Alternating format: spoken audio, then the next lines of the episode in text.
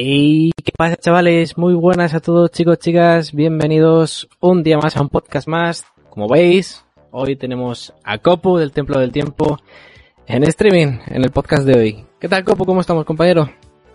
No serán pocas las veces, de verdad, que me han dicho, Copu, ¿alguna vez irá a hablar con Nintendo Leaks, esto, lo otro, soy directo? Copu, ¿alguna vez irá? ¿Alguna vez irá? Te- os lo juro, me lo han dicho 20.000 veces. Así que ya era hora, ya era hora de venir, digo Ya yo. era hora. Bueno, pues, a ver, sí, esperamos que te lo pases bien, eso es lo primero, Copu, la verdad. Y bueno, vamos a empezar, vamos a empezar un poquito con algo típico que siempre preguntamos, ¿cómo te decidiste a crear contenido? Eh, bueno, esta respuesta realmente la he contestado un montón de veces, es muy sencillo. Sí. Mira, yo eh, eh, me quería meter a estudiar a un grado medio de, de informática, en el que eh, la prueba de acceso, esto y lo otro, bueno, me quedé en el puesto uno para entrar, ¿vale? Rollo, en la lista de para entrar me quedé en el puesto Sí. uno de reserva.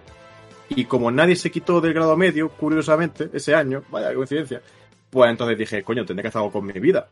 Así que decidí abrir el canal de Templo del Tiempo, que sobre todo fue porque yo tenía un canal anterior que se llamaba simplemente Copurista, que ahora lo uso para resumir mejores momentos de, de Twitch y eso, en el que mis mejores vídeos, curiosamente, o los vídeos que más visitas recibían, eran los vídeos de Zelda. A lo mejor hablando de Alien Between Worlds, que es su día, de Wind Waker HD.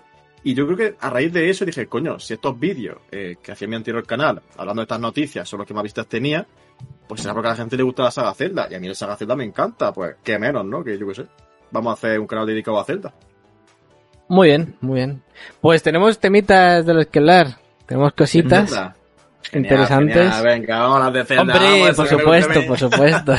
por supuesto, tenemos muchos temas de los que hablar hoy, porque se viene el E3 Madre y pueden pasar, puede pasar de todo. Copu, coméntanos tus expectativas del E3, así en general, de, Nintendo, de Nintendo. Yo soy, yo soy una persona que siempre piensa que lo mejor es no tener muchas expectativas, sinceramente. Siempre digo, hay que estar con los pies en la tierra, esto, lo otro. Y que la gente se, flipa- se, se flipa mucho. Pero últimamente, tanto con el último Nintendo Direct que hubo, que fue en, en febrero, como en este 3, yo tengo la expectativa muy alta, sinceramente. Muy, muy alta. Porque creo que, sinceramente, después de tanto tiempo sin, sin información, ya sea por pandemia, ya sea porque Nintendo ha cambiado su forma de mostrar las cosas, por lo que sea, quieras que no, pues Nintendo nos ha acostumbrado al usuario a un tipo de contenido, a un tipo de información cada X tiempo y ya no la tenemos. Entonces, creo que entre comillas tenemos nuestro derecho a eh, preparar grandes cosas por parte de Nintendo, ya que no nos informan como antes, que cada, ¿cuánto era? Cada tres o cuatro meses había un Nintendo Direct o había un algo que nos informaban de cosas. Ahora no, ahora es una vez al año, es un caso, ¿no? O dos veces al año como mucho. Entonces creo que sinceramente tenemos mucho derecho a decir, oye, eh, Nintendo, eh, ya que no dices nunca nada, cuando diga algo que sea importante. Entonces, tanto en el Nintendo Direct de febrero como en este 3, yo veo con la expectativa muy alta, sinceramente. Pero que muy, muy alta. No, no como para mm, muéstrame aquí Bayonetta, Zelda, eh, Metroid, eh, nuevo Mario y tal. Tampoco nos pasemos. Pero sí para menos que cumplan un poco mi ilusión de, de Zelda. Venimos de un año pasado que no hubo nada, evidentemente por la pandemia. Este año, seguramente, cosas que tienen pensadas para este año se irán para el año que viene ya. Pero hombre, tenemos cositas interesantes y yo creo que Breath of the Wild va a estar, sí o sí, este 3. Sí, En el yo creo que 3, sí, como mínimo. sinceramente. En el 3, es que en el 3 tienen, tienen que hablar algo ya. O sea, cuando 2019 fue ese teaser. Dios mío, eh, aún se me pone la piel de gallina solo recordarlo. Y. Y la de vídeos que se han hecho en base a un teaser de, de cuánto era el teaser, ni un minuto, ¿sabes? Un No dura ni minuto, 30 sí, segundos. Y hay 30 segundos. Y hay 50.000 vídeos de teoría de un teaser de mierda, tío. Que es que mira, que si esto lo pone al revés, suena no sé cuánto, Sí. que si aquí no sé qué. que- madre mía. Que yo soy el primero, yo soy el primero que se hace, vamos, 20.000 teorías, pero, pero hostia, llega ya un punto en el que dices, por favor, Nintendo, mm, medio píxel de teaser, aunque sea que pueda teorizar de otra cosa, por favor, que estoy harto de hablar ya de la cancioncita que al revés suena no sé cuánto, por favor, Nintendo, algo ya, de verdad, eh. Habían intentado traducir las letras que estaban alrededor del. No me acuerdo. No me acuerdo las Sí, la letras. espiral, estaban- Escudo, la sí, espiral, sí, eso, Sí, les eso habían en intentado cuanto- traducir. En cuanto salió el tráiler, yo la traduje. yo fui de los locos que la traduje. que hice, hice un hilo y todo en, en Twitter en su día. pone algo de Seal Ganon, rollo, rollo sello de Ganon o sellar Ganon, algo así, ponen las letras de allí, sí. Sí, sí, sí, sí. A Por mí- eso hace falta ya algo nuevo, tío, porque madre mía. ¿Quién crees que está abajo? Eh, yo creo que Ganon, sinceramente. Yo creo que Ganon, la verdad. Sé que hay teorías que dicen que Yuga, sé que hay teorías que dicen que puede ser el héroe antiguo de hace 10.000 años. Mm. Pero claro, puede ser que el héroe antiguo de hace 10.000 años fuese Ganon y se junten Sí. ambas teorías. A mí, la que a mí la que me gusta mucho es la que dice que el héroe antiguo selló a Ganon dentro de sí mismo. Mm, Y es muy que- interesante. Esa es la que me gusta porque explicaría ese Ganon de Celebro de Wild 1 que no tiene una forma física. Claro. Porque al final es. Pues no sé cómo, no sé cómo llamarlo a eso. Humo y Sí, corrosión. el, que es el cataclismo este, la malicia, Sí. malicia o sea, sí. Eso explicaría muchas cosas. Y de hecho, ya en el tráiler se ve que es que me da mucha cosa comentar todo esto porque es que se ha comentado tantas veces que yo creo que la gente ya lo sabe, ¿no? Pero en fin, que en el trailer ya se ve como la malicia, esa propia malicia que vemos en Zelda Breath of the Wild 1, se ve cómo se está saliendo de ese cuerpo y que en teoría se comunica con el mundo de Hyrule y que la malicia que vemos en el Breath of the Wild 1 parece que viene de ese cuerpo a fin de cuentas, ¿no? Sí, totalmente. Al final, a lo mejor es solamente la representación de- del hera- uf, Heraldo de la Muerte dentro de, de Ganondorf, saliendo para afuera. Es Claro. que, es que claro, es que esto se ha comentado tantas veces y es reinventar tanto la rueda porque está quemado este tipo de preguntas, ¿sabes? Sí, Para sí, hacer sí, Breath sí. of the Wild 2, ¿qué expectativas tienes? Esto es la pregunta, porque claro, hay tres, vale. Celebro de Wild 2, ¿qué esperas? ¿Qué mecánicas esperas? Por ejemplo, una mecánica nueva que puedan introducir. Nos han dado una pista en el tío, tráiler. Se Yo ha creo. hablado mucho acerca del tema de la mano de Link y todo eso, ¿eh? Mm. Se ha hablado Sí. mucho acerca de la, de la mano de Link, de, mm, de todo lo que puede conllevar y eso, y como se ve en el tráiler, como tú dices. Entonces, puede que una mecánica, sea, una mecánica nueva sea esa, el tema de que Link ya no puede usar la espada maestra, porque claro, le da en la mano, en la mano derecha, si no me equivoco. Sí, la le da en la mano sí. derecha. Que claro, ahora Link en Breath of the Wild es diestro, entonces le da en su mano de la espada maestra. Si resulta que le pasa algo en la mano y con la mano se va a transformar en, yo qué sé, pues en un gancho, se va a transformar en un martillo, se va a transformar en objetos míticos de la saga Zelda, ¿qué va a pasar con la espada maestra? A no ser que la mano, aparte de transformarse, también pueda estar normal y corriente para usar la espada maestra, ¿no? No lo sé. Entonces es como que me ¿Y si resulta la- muy... ¿Y si la espada se rompe? Buah, eso también lo pensé, tío. Eso también lo pensé, tío. Y de hecho, eh, lo comenté en un vídeo hace poco, me parece, acerca de, de Fai, que claro, Fai está en la espada maestra. Mm. Le han dado una importancia muy curiosa a Fai en Breath of the Wild. Sí. Puede que Fai tenga algo más que decir, más allá de ser un easter egg, ¿no? Que metieron en Breath of the Wild 1. ¿Quién sabe? Yo creo que mm, lo, del, lo de la mano, yo lo, lo siento mucho, pero yo lo simplifico mucho. Yo creo que eso va a ser rollo gancho. Ya está. O sea, puede que. Sí, que puede que sea después el. Pues como. Que crezca para distintas mecánicas, pero yo creo que la idea principal de esa mano, además eh, se ve como le da la mano, eso que comentas en el, en el tráiler. Yo creo que va a ser. Algo, o sea, con el tráiler, como tú dices, se han dado demasiadas vueltas y yo creo que obviamente hay teorías que tú ya lees y dices, Hmm. a ver, Alguna de- tiene que acertar, digo yo, ¿sabes? Yo qué sé. hombre, eso sí. Hombre, Y también sí. es verdad que de Breath of the Wild tenemos también más trailers y eso, tenemos muchos trailers y acer- acertaron muy poquito, ¿sabes? O sea, al principio de Breath of the Wild la gente teorizó un montón de cosas, que si viaja en el tiempo, que si no sé qué, no sé cuánto, tal, y no acertó ni, un- ni una teoría, ¿sabes?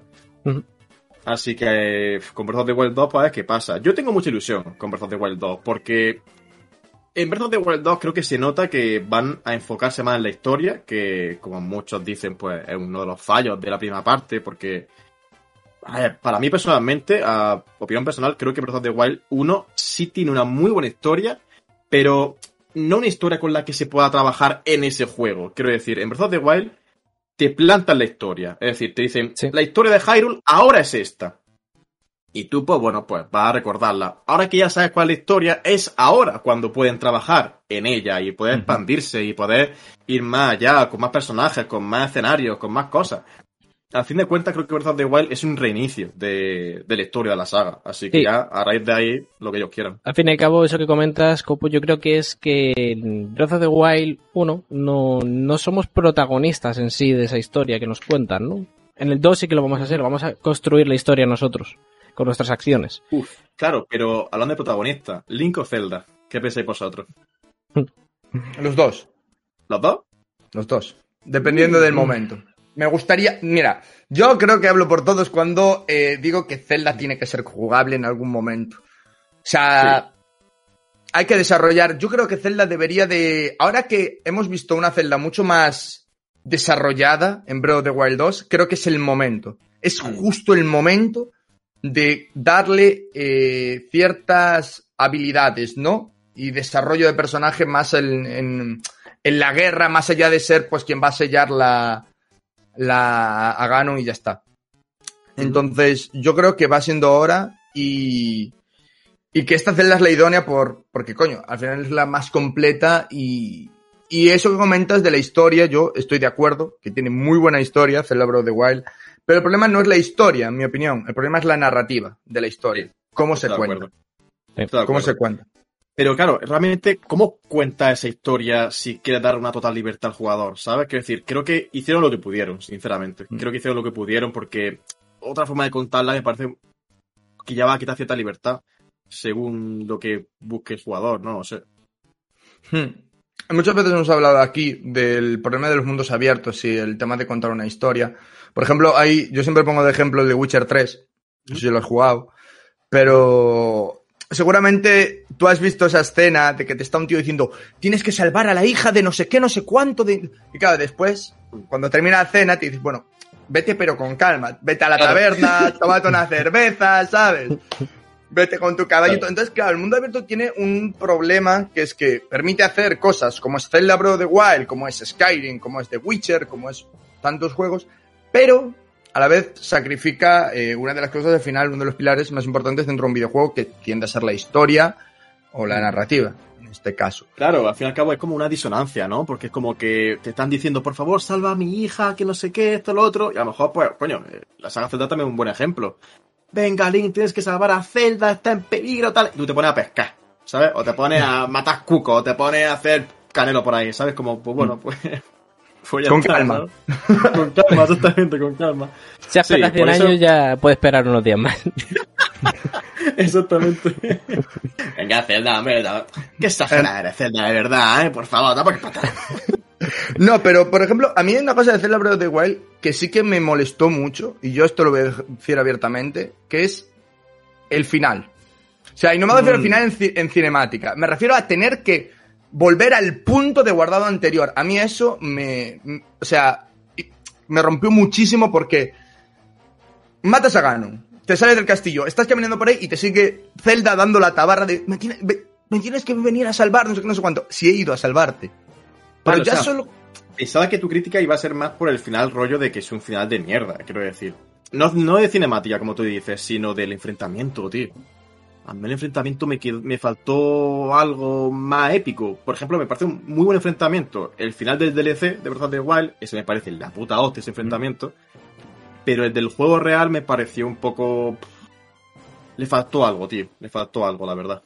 Es que entiendo que en el Cerebro de Wild la importancia, más que en Ganon, está puesta en los, eh, en los, eh, en los acompañantes, en los elegidos. Hmm. En los elegidos. De hecho, yo recuerdo ir a cargarme al, al, al que se cargó a mí, que ahora no me sale el nombre, al lente de Ganon, y Sí. que pasarme tres días para matarlo, ¿sabes? Es decir, pero vamos a ver eh, qué está pasando aquí. Además, también hay otra cosa que critico mucho de Cerebro de Wild, los controles. ¿Sí? A mí no, yo Claro. te, juro, yo te juro que yo, uf, a mí lo de saltar en la X, me, uf, Bueno, puedes cambiar. No, no, pero, pero lo cambio y aún así, tío, no sé, Sí, me- ¿no? No sé, a mí me parecen. sé- sé- sí que es verdad que son muchos controles, sí que es verdad que son muchas opciones las que tienes disponibles, pero me parecen intuitivos a fin de cuentas. Porque no sé, saltar por el botón que está arriba, a fin de cuentas, ¿no? Como que para mí intuitivo, no sé. No Es que sé, pero sí que depende entiendo mucho que. de la persona. Sí, depende mucho, sí. Depende mucho, mucho. Claro, ¿tú crees que a raíz de eso. O sea. ¿Tú crees que tendría que haber puesto otros controles en Breath of the Wild en el sentido de por movimiento, aprovechando el tema de los Joy-Con, por ejemplo? No, No. por movimientos no, Mm. por movimientos no. Pero creo que sí que se podría haber simplificado más los movimientos. Porque es, si, si tú eres una persona que, que lleva, pongamos un ejemplo, ¿vale? Se tira un año sin jugar a Zelda Breath of the Wild, a mí al menos me descoloca muchísimo cuando vuelvo. Digo, Cuesta "Uf". mucho volver, sí, cuesta Uf. mucho volver.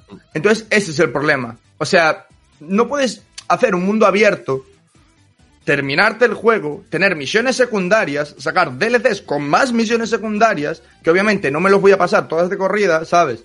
Claro. Y hacer un sistema de.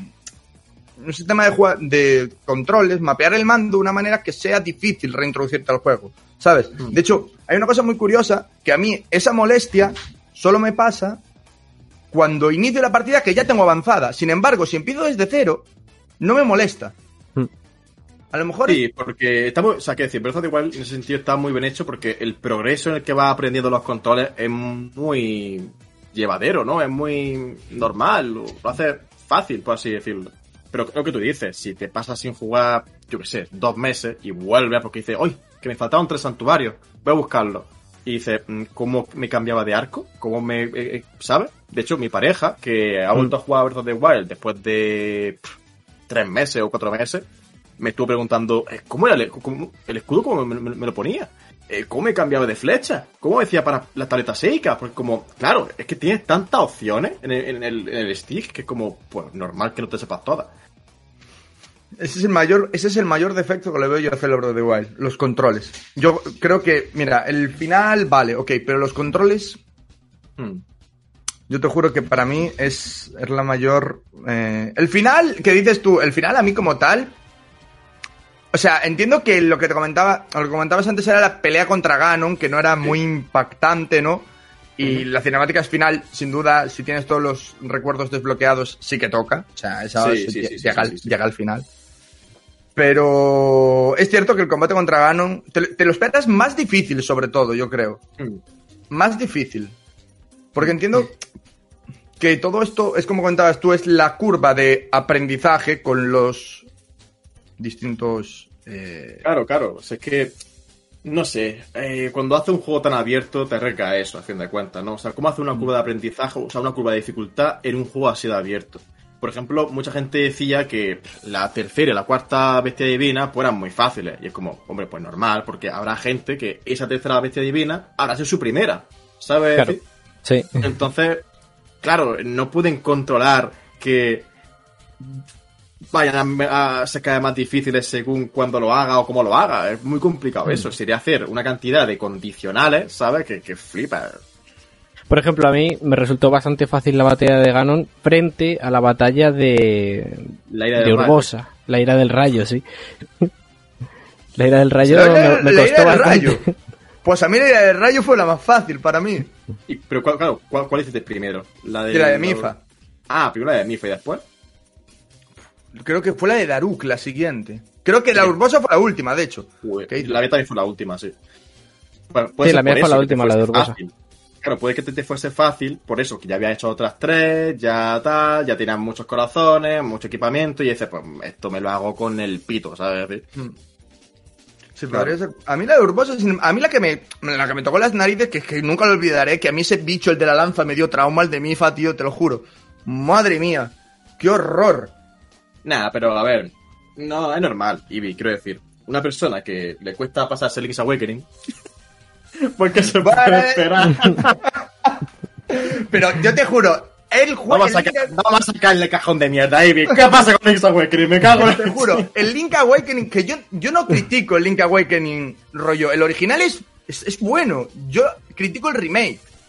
Critico el remake del Link Awakening, partiendo de la base. Digo que el Link Awakening, como fue adaptado a la Switch, es igual que el. Es igual que el mismo concepto que el mapeado de, de botones. Tú no puedes hacer un mapeado de botones de los años 80 para un mando actual. Pues igual que no puedes hacer eso, tú no puedes meter un concepto de un juego de los años 80 en la actualidad. Porque la gente que se quiera introducir a la saga o la gente como yo, que estamos medio locos y decimos, oye, me voy a pasar el juego en modo difícil de primeras, sin vacilar, ¿sabes? Porque estoy chalado. Y cuando no lo he jugado en mi vida, pues pasa lo que pasa. Claro, igual el problema es tuyo, Ibi. a lo mejor. Podría ser, podría ser, pero es una, ha sido una percepción mía con el juego. O sea, Sí. el problema del juego no es, punto número uno, gráficamente es hermoso, la música es muy bonita, la jue- jugabilidad es buena. Mi problema con Link Awakening es cómo te cuenta la El historia. control. Ah, ¿cómo te cuenta la historia? ¿Cómo te cuenta? Mm. Porque te pierdes, o sea, siento que no te invita a explorar y a la vez la historia es muy, es muy parada. Es que tiene el mismo concepto que el juegos de arcade. De, Mm. de cuando eran los años de la Game Boy, que tú jugabas, pero que está bien que es un uno para uno, que entiendo que tenga que ser así, pero deberían de haber metido algo más. No, el teléfono que metieron, por ejemplo, es no sirve para nada. O sea, te cuenta cosas de, bueno, pues esto puede ser que me vaya a la otra punta del mapa o que me vaya a, al bosque del principio. Sí, sí, Entonces- sí. sé, mm, sé a lo que te refieres, sí.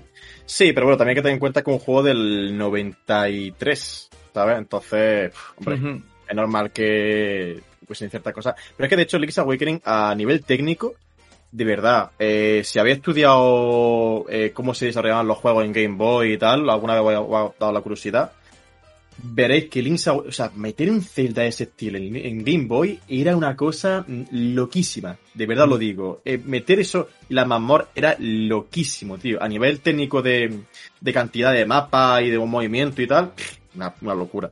Tened en cuenta que estamos hablando que en una consola donde estaba el Tetris, también estaba Ujú. un juego así, tío. Es que me parece increíble. Me parece increíble.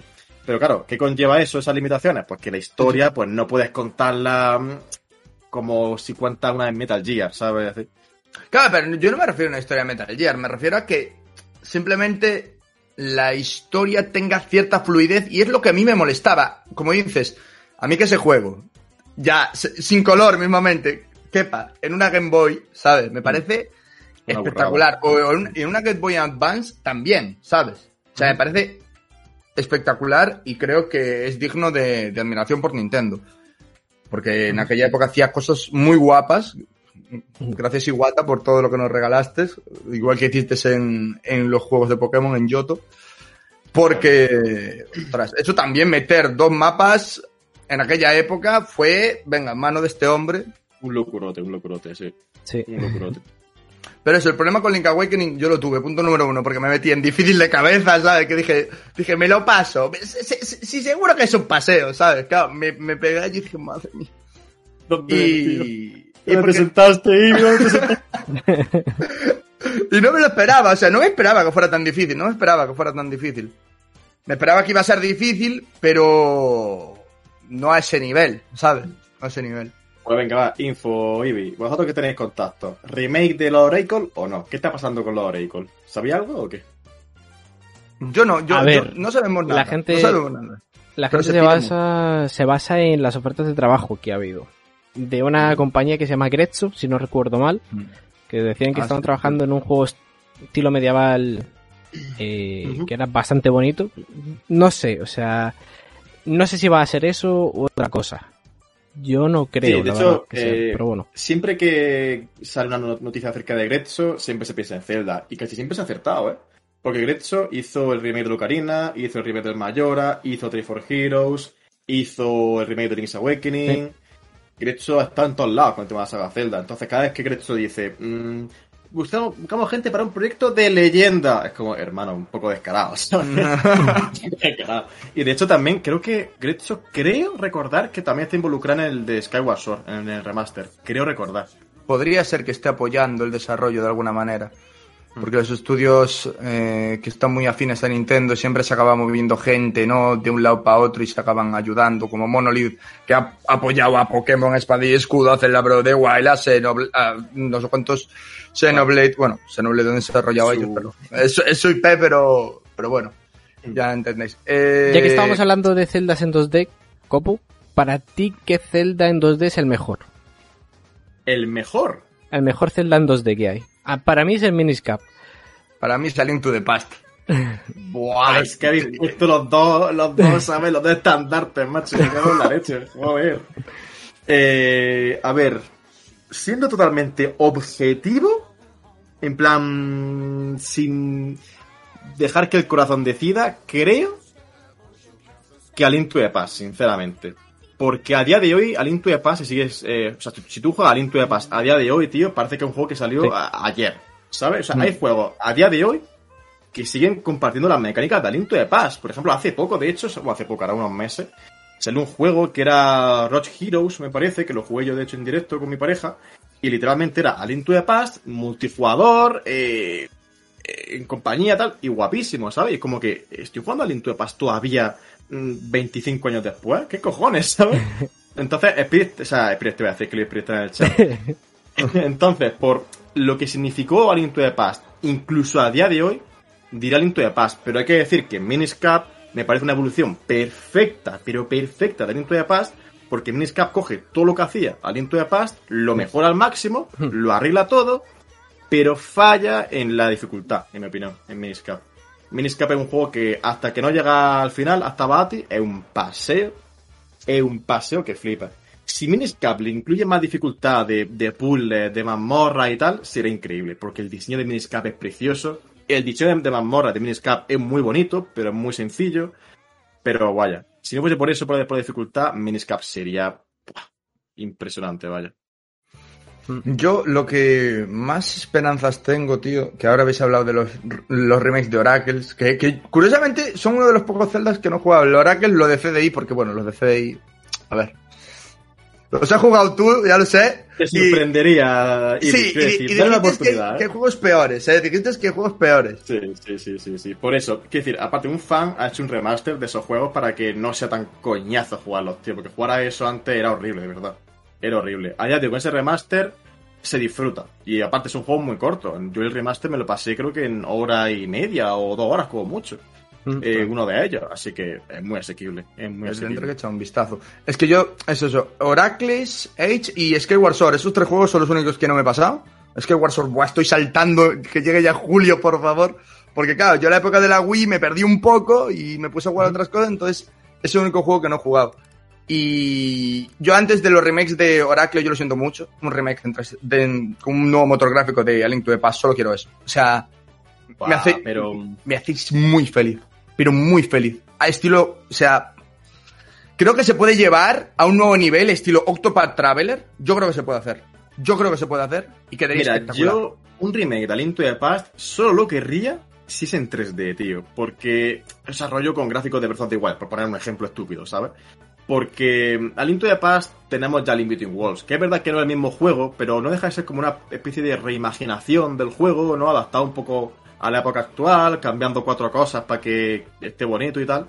Entonces, teniendo ya Link Between Worlds, yo ya no mm, quiero tanto un remake de Link to the Past, a no ser que, como digo, sea pasándolo al 3D. ¿Tú te imaginas Link to the Past en 3D? De hecho, hay fans que han pasado Sí, hay fans. en 3D y eso está precioso. Es precioso, precioso, macho. De hecho, hoy vi un, Hablando de cambios en 3D, hoy vi un cambio que hizo un, un youtuber, no me acuerdo cómo se llamaba, que hizo el Zelda 1 en 3D.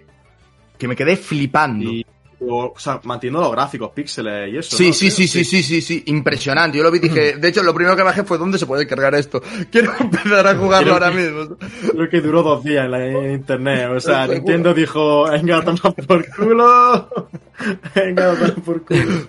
O sea, y, y otra cosa también por la que me critican mucho, ¿no? Es que a mí Zelda 2 me parece un juegazo. Sí, de Me parece... me Gracias, gracias. Eres la primera persona que encuentro que me dice eso. O sea, te lo juro. Yo el otro día volví a pasármelo, si no fuera porque me la cagué en el emulador y la lié parda, me lo volvería a, a pasar. Pero es que me parece... Es que es verdad que, a ver, es un Zelda muy complicado. Es muy complicado. El sistema de experiencia creo que está mal hecho en la versión europea, porque en la versión japonesa está pues, bien, pero en fin. Eh, pero cuando te adaptas bien a ese juego, no está tan mal, ¿eh? No está nada mal, no está nada mal. Es muy distinto, que sí. Es un Zelda que hay en dos dimensiones, vale, ok. Pero, macho, no hemos tragado cosas peores, no hemos tragado Triforce Heroes, ¿sabes? Yo qué sé, tío. Sí, al que, al que dijo, vamos a hacer un Zelda multijugador, a ese había que... A ese había, a ese había que matarlo, ese, ese había que coger y, y matarlo, porque venga. Habría que coger una máquina del tiempo y decir, no, no, no, no, no, no, no. Además fue... Porque aún si lo sacas ahora, que dices que online, pues aún compras, ¿no? Vale, pero en la Game Boy, tío.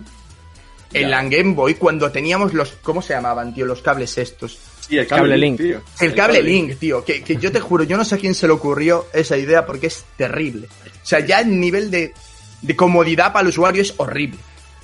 Sí, sí, horrible, horrible, o sea, fatal. Yo, aunque, qué decir, Force Sword, el que salió para Game Boy Advance junto con Link to the Past, eh, es un juego que se pasa en dos horas y es una, es una mierda de juego. Es un intento de, a ver qué pasa si hacemos esto multijugador. Es una mierda. Sin embargo, Force Sword Adventures me parece muy Zelda multijugador, tío. Yo lo juego con mi, con mi hermano y me lo pasé bien con ese juego, pero increíble. Lo malo, porque tienes que tener cuatro Game Boy Advance SP, los cuatro cables, el juego, no sé qué, no sé cuánto, y eso era una odisea, tío. Una odisea, macho. Sí. Después, Tres for Heroes, en cambio, también lo he jugado. Me lo pasé muy bien, sí que me lo pasé muy bien, porque lo jugué con un par de amigos que somos unos cachondos, pero no volveré a jugarlo. ¿Sabes? Es un Zelda que digo, pues yo esto, la verdad, cuanto más lejos, mejor, la verdad. Está bien, está bien. Mira, nos preguntaban antes si nos gustaría ver un remake de Aliento de Past con los gráficos que están saliendo ahora, esos dos de HD. Por ejemplo, el remake de Dragon Quest 3 que están haciendo ahora, o lo de Octopath Traveler Sería maravilloso. y demás. Es que sería Ah, lo que ha comentado Ivy, ¿no? Uf. Sí. Buah, pero eso es más que un remake, un remaster, tal vez, ¿no? La rollo que creo- pongan es un remake. bonita y tal. Es No un sé. remake porque tienen que cambiar el motor gráfico. Para hacer eso. Claro. Sí, claro, puede ser, sí. Claro. Además, Bueno.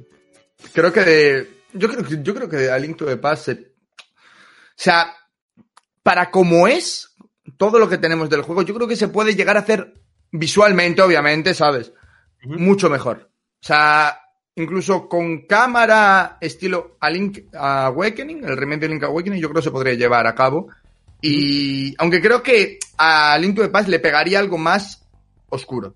Sí, algo no sí. tan alegre, Mm, la verdad. Claro. Si es que yo de verdad que, que decir, mm, hay veces que cuesta, ¿no? Ver un poco con, con perspectiva algunas cosas y a, me aliento de paz, a veces me, me da por pensar en él y digo, estaba hablando de un juego, ¿vale? que la historia eh, te trata directamente en la intro, te pone al rey de Hyrule hecho una calavera en su trono. Y es como, em, este juego era para todos los públicos, ¿verdad? Y, y tal. Y es como que, claro, no te paras a pensar realmente en la historia de ese juego. Y dices, pero vamos a ver, pero qué cojones. hay una, hay una escena que yo nunca olvidaré, que es lo, nada más empiezas en el castillo, que hay un guardia que no está hechizado, que te dice, todos los guardias están hechizados, pero podrían volver a la normalidad, ¿sabes? Y estás tú matando a los guardias, ¿sabes? Y, tu tío se te muere y no sé qué. Es que, que- que parece que no, pero un juego que, por favor, eh, niños, que nadie piensa en los niños, ¿sabes? Yo qué sé. No, sí, es, qué es- es bastante bueno. El A Link to the Past es bastante bueno. en Sí, ese es un juegazo, es un Es muy buen juego. Volviendo con el tema de. Dejando por un lado los juegos retro, vamos a volver en- ahora el presente a 2021 a Zelda Breath of the Wild 2, que va a venir el. A- Eso parece, ¿no? Ya está ahí. Dos semanas quedarán para ver. Un teaser, no, espero. Mm, Yo espero un gameplay ya. Un Sí, gameplay. yo creo que sí, yo creo que sí, sinceramente. Un gameplay yo espero. Y una, una cosa, ¿tú crees que con Zelda Breath of the Wild 2 volveremos a tener el juego lineal que teníamos antes? Mm, puede que no tan lineal como antes, ¿sabes? Pero sí creo que puede ser algo entre medias, entre lo que tuvimos en Breath of the Wild y, y antes de Breath of the Wild, ¿no? Más que nada porque yo siempre he pensado que la mecánica principal de Breath of the Wild es esa libertad que te da. Es esa libertad absoluta, ya no únicamente de ir a donde quieras, cuando quieras y como quieras, sino también dedicarle el tiempo que tú quieras, porque Breath of the Wild es un juego en el que si tú juegas 10 minutos, son 10 minutos que más o menos has aprovechado, porque se encuentra unos colos, que se encuentra un santuario, esto, lo otro. Pues con partidas cortas también va a aprovechar el tiempo. O sea, tienen una libertad incluso a ese nivel. Y creo que la mecánica principal de Breath of the Wild, igual que la mecánica principal de Skyward Sword fue el mando, igual que la de Wind Waker fue el barco, igual que la de tal fue lo otro, la de lo que hay en las canciones. Entonces, cada uno tiene su mecánica que se queda en ese juego. Y creo que la mecánica de la libertad absoluta de Breath of the Wild se va a quedar en ese juego, sinceramente. No vamos a tener esa libertad tan increíble. Puede que sí, sea un mundo abierto, pero mundo abierto no significa la libertad que tiene Breath of the Wild. Puede ser, pues bueno, el mundo abierto con un poco de linealidad, a fin de cuentas, ¿no? Yo lo veo más estilo Age of Calamity, como lo van a hacer. Por sectores, a lo mejor. Puede ser. Por sectores, ¿en qué sentido? En- ver, hay, una, hay una zona, como Sí, sí. en Ocarina of Time, hay una zona, tú te sales de esa zona, pantalla de carga, y te va una pantalla de carga, no como las de Wii, ¿sabes? Un poquito más reducida, ¿sabes? Sí. Pero eh, al final, eso, por sectores. Monster Hunter No, pero es el yo mayor creo- ejemplo. A ver, había un rumor, que yo creo que es bastante viable, que decía que Hyrule se iba a cubrir de maldad entero. Entonces que vamos a tener que ir quitando la maldad del mundo, como tal. Sí. No sé, a ver qué pasa. Puede ser que lo puedan hacer así, ser, esa li- ver. linealidad. Yo prefiero que sea algo más rollo Ocarina of Time, que en Ocarina of Time es un mundo abierto, puedes ir a donde quieras, puedes ir al rancho, puedes ir con los Goron, puedes ir donde tú quieras, pero claro, a ver, tú a lo mejor vas con los Goron y no puedes hacer nada, porque aún no has llegado al punto en el que puedas hacer algo con los Goron, ¿no? Pero tienes la libertad de ir con los Goron, al fin de cuentas, pues puede que ahora sea algo así. En el, pero con el cambio de que ahora irás con los Goron y puedas hacer algo, no es algo en plan de que no puedes hacer absolutamente nada, que puedes hacer algo, pero realmente lo que donde tienes que ir es al castillo de Hyrule para, yo qué sé, eh, hablas con Zelda. ¿Sabes? Es como un poco entre medias de lo que ya era Ocarina of Time y lo que fue y lo que ha sido Breath of the Wild, un poco eso. O que necesites X mecánica para poder pasar al siguiente, a la siguiente zona. Sí, claro, algo así, exactamente, sí, Mm. algo así. El Zelda Breath of the Wild 2 viene después de uno de los títulos, sin duda, más queridos por la comunidad de Nintendo, Zelda Breath of the Wild. ¿Crees que Zelda Breath of the Wild 2 va a ser odiado injustamente como Majora's Mask en su época, simplemente por venir después de una pieza maestra para la industria? Esta pregunta yo creo que es dura, pero yo creo que va a pasar. Yo creo que va a pasar. Mm, Yo creo que va a haber cierta división de opinión ¿eh? en el sentido de que la gente que disfrutó al máximo de Breath of the Wild puede que no disfruten tanto de la segunda parte, pero los que no les gustó Breath of the Wild creo que sí les va a gustar el 2. Porque creo que el 2 va un poco más enfocado a lo que le faltó al 1. Pues esa historia que no supo contar el 1, a un juego un poco más lineal, algo más Zelda eh, de toda la vida. Entonces, la gente que echó de menos la- los Zelda de toda la vida en Breath of the Wild, pues la segunda parte creo que sí les va a gustar, sinceramente. En cambio, los que se enamoraron de la libertad de de Breath of the Wild, pues verán el 2 y dirán, "Eh, me quiero ir con mi caballo por gano, ¿sabes? Claro, Sí. ese es el problema, porque ahora, ahora está muy de moda el tema de los mundos abiertos, de mundos enormes, ¿no? Que bueno, ahí está el caso de Biomutant, de cómo no se debe hacer un mundo abierto, ¿no? Un mundo enorme en el que no hay nada para hacer. Entonces, más que seguir un camino y escuchar a un narrador que en cualquier momento se va a pegar un tiro, o eso parece, ¿sabes? Entonces, eh, yo creo que mucha gente espera que Zelda Breath of the Wild sea mm, un juego eh, que vaya a coger el concepto de exploración y reinventarlo y reinventar el género de mundo abierto y no, no, no, no, no, al contrario. No. O sea, yo Bueno, creo que se espera demasiado. Evidentemente, en el 2 no va a haber santuarios. ¿Por qué lo van a sustituir? ¿Mazmorras naturales? Mm. Uf. A ver, ¿santuarios van a haber? No, es verdad que está claro que yo creo que no. Porque los santuarios, a fin de cuentas, ¿por qué están hechos en el 1? Pues para dar más libertad al jugador, de que decida eh, cuánto tiempo quiere dedicar al juego. Vale, sí. Entonces, claro, si en el segundo no va a estar, ¿qué van a poner? Mazmorras, me- mazmorras en las que, no sé, yo, tenemos una- yo tengo una teoría de que a lo mejor hay mazmorras que mucho más naturales, en el sentido de que vamos a entrar y no nos vamos a dar cuenta de que estamos en una y nos vamos a encontrar con el berenjenal ahí. Sí, pero claro, eso yo creo que va a ser así, pero en lo que se refiere a las mazmorras normales, que es decir, Sí. de toda la vida. Sí, o sea, sí. no, no el sustituto de los santuarios, sino que en lugar de bestias divinas, van a haber mazmorras naturales, como tú dices, mazmorras orgánicas, que, que te encuentras una y no te has dado ni cuenta. Creo que será algo suyo, sí. Y de hecho, el mejor ejemplo está en Breath of the Wild. Eh, la zona esta que es un bosque oscuro, por ejemplo, que Sí, está sí. toda oscura y tal, te la encuentras por la cara, ¿sabes? Sí, y- y- eh, pues coño, si eso lo hacen una mazmorra como tal, creo que este era muy guay, sinceramente. Claro, el problema, Este era muy guay. el problema de todo esto, y creo que es la única que lo puede hacer es Nintendo, porque otra cosa no, pero Nintendo en diseño de niveles es de lo más top que tenemos en la industria actualmente, ¿no? Yo creo que serán capaces de hacer mazmorras versátiles, rollo que da igual por dónde entres, que siempre acabarás llegando al final. Claro, el concepto es como lo que tú has dicho, pues como las mazmorras de la isla, ¿no? Por ejemplo, que está la mazmorra esta, que abajo Sí. está el cementerio de, de centinelas, ¿no? Sí, por sí, ejemplo. Ese concepto de por donde entres, da igual. Lo que importa es que al final vas a llegar a la salida. Ya está. Entonces yo creo que ese es el concepto de lo que deberían de hacer. Totalmente, totalmente. Pero ahora, eh, sobre todo con la, respecto a la pregunta de info, ¿no? Eh, ¿Qué va a sustituir a los santuarios? ¿Van a volver a las misiones secundarias que si la hacía te daban un contenedor de corazón? ¿Van a volver con el tema de eh, los símbolos de la diosa para que lo intercambies por un corazón o por la resistencia? ¿Qué van a hacer ahí, tío? ¿Qué van a hacer ahí? Claro, ese es el problema, es que complicado. tendremos que empezar desde cero. A menos Exactamente.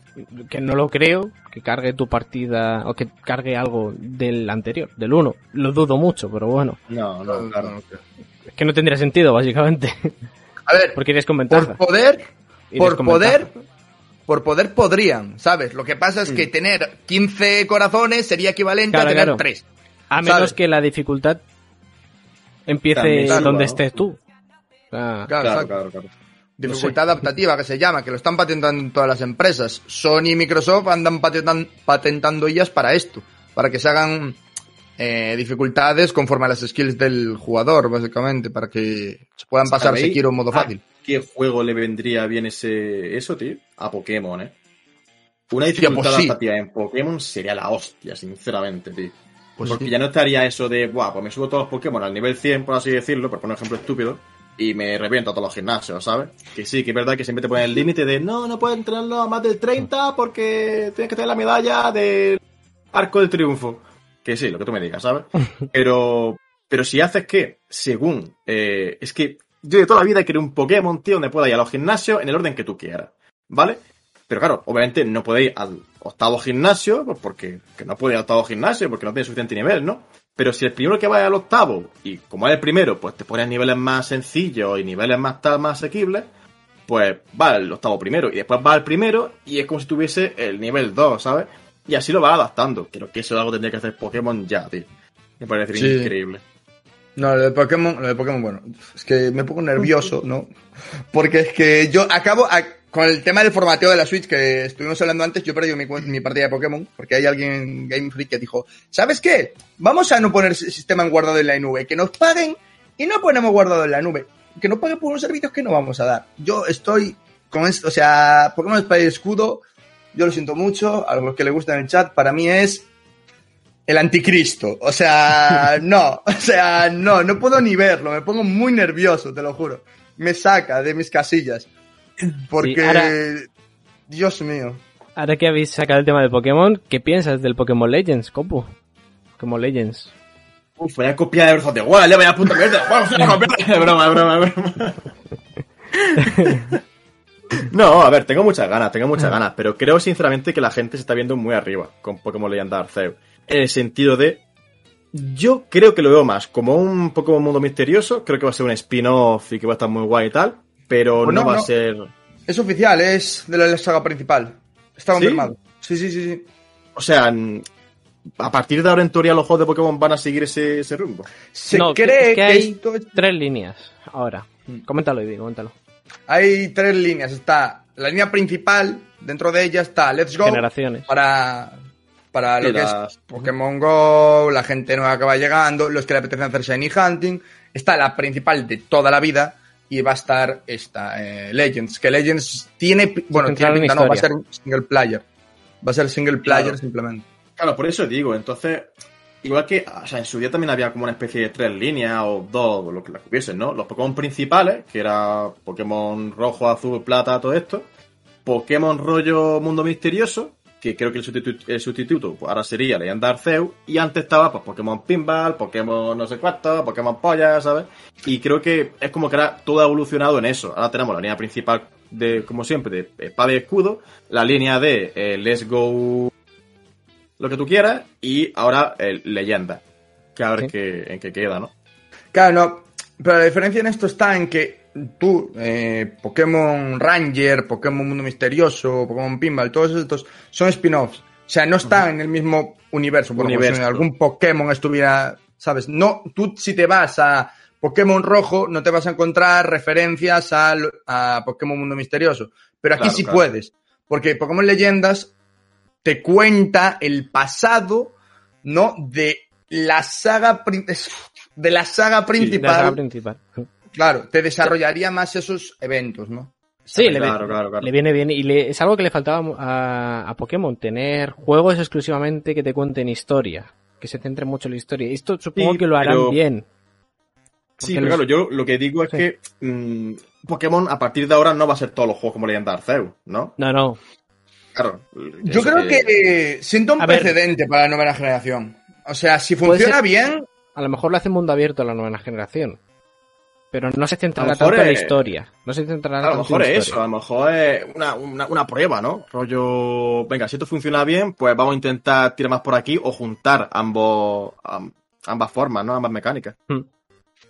Además, hay, en la presentación hay una cosa que, que comenta el propio presentador que dice, os presentamos el futuro de la saga de Pokémon. ¿Sabes? Como dando a entender que la saga de Pokémon va a tirar por ahí, supuestamente. Entonces, claro. a ver, yo lo que entiendo es que Pokémon va a tirar, o sea, creo que todos sabemos que debería de tirar por ahí y un MMORPG urgentemente ya, porque es que venga, es que es que yo lo del MMORPG es que yo, tal y como es Nintendo, no sé cómo no se le pasó por la cabeza que puedes pagar, puedes pagar, puedes cobrar 20 euros anuales, 20 euros anuales mensuales a los suscriptores a mayores de la Nintendo Switch Online solamente para jugar estilo World of Warcraft y la gente te los pagaría, tío. Ya ves tú, Es que la gente te los pagaría, ¿sabes? Encantadísimo. Que, es lo- que, que me sorprende mucho que Nintendo no haya hecho algo del estilo, ¿sabes? O Pero sea, en cambio, tenemos el Pokélol. porque, eh, No tiene... He probado o sea, he probado la beta, sí.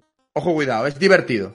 Es divertido. No, o sea, no es un juego para tomártelo en serio, pero te lo pasas bien con A colega. ver, yo cuando salga lo jugaré, sinceramente. Yo he sido jugador de League of Legends durante muchos años, así que yo cuando lo vi dije, ¡ay, qué guay! Yo quiero jugar a esto. No, pero está bien, está bien, es, está es guay. bastante divertido, la verdad. Sí. Es, es diferente Hablando también. poco- O sea, no, no sigue todas las mecánicas exactamente de un... del, del LOL, ¿no? Ni nada Claro. No, tiene nada que ver no- no- se parece casi nada al LOL, realmente. Sí, que tiene tres líneas y es una jungla, vale, ok. Es lo único. La base del juego, ya está, ¿sabes? El resto se desarrolla con mecánicas de Pokémon. Pero bueno, eh, guay, la base del guay, la juego verdad, está guay. la base del juego ni siquiera viene de LOL, viene del- de un mod de, de Half-Life, ¿de- ¿era de Half-Life? Sí. ¿Era de Half- no, era del Warcraft 3, un mod del Warcraft 3, que se llama Sí. Dota, ¿sabes? O Sí, sea, sí, sí, sí, sí, sí. Mm, Me acuerdo. Y continuando con el tema de las suscripciones, por poner el ejemplo que he puesto antes de las suscripciones de Pokémon, Sí. el Nintendo Switch Online, ¿qué, tío? Eso tiene que mejorar. Eso Tiene que mejorar, que Pero flipa, mucho. ¿eh? Decir, no puede ser que llevamos, ya van tres años, ¿no? Desde que fue de pago. O dos 2018, años. Tres años, sí. 2018. Van a hacer tres años, creo, Tres van a hacer años, tres sí. años, claro. Y sigue igual que el primer día, vale, sí, han- han incluido lo de la Super Nintendo. Que no le Gracias, importa a nadie.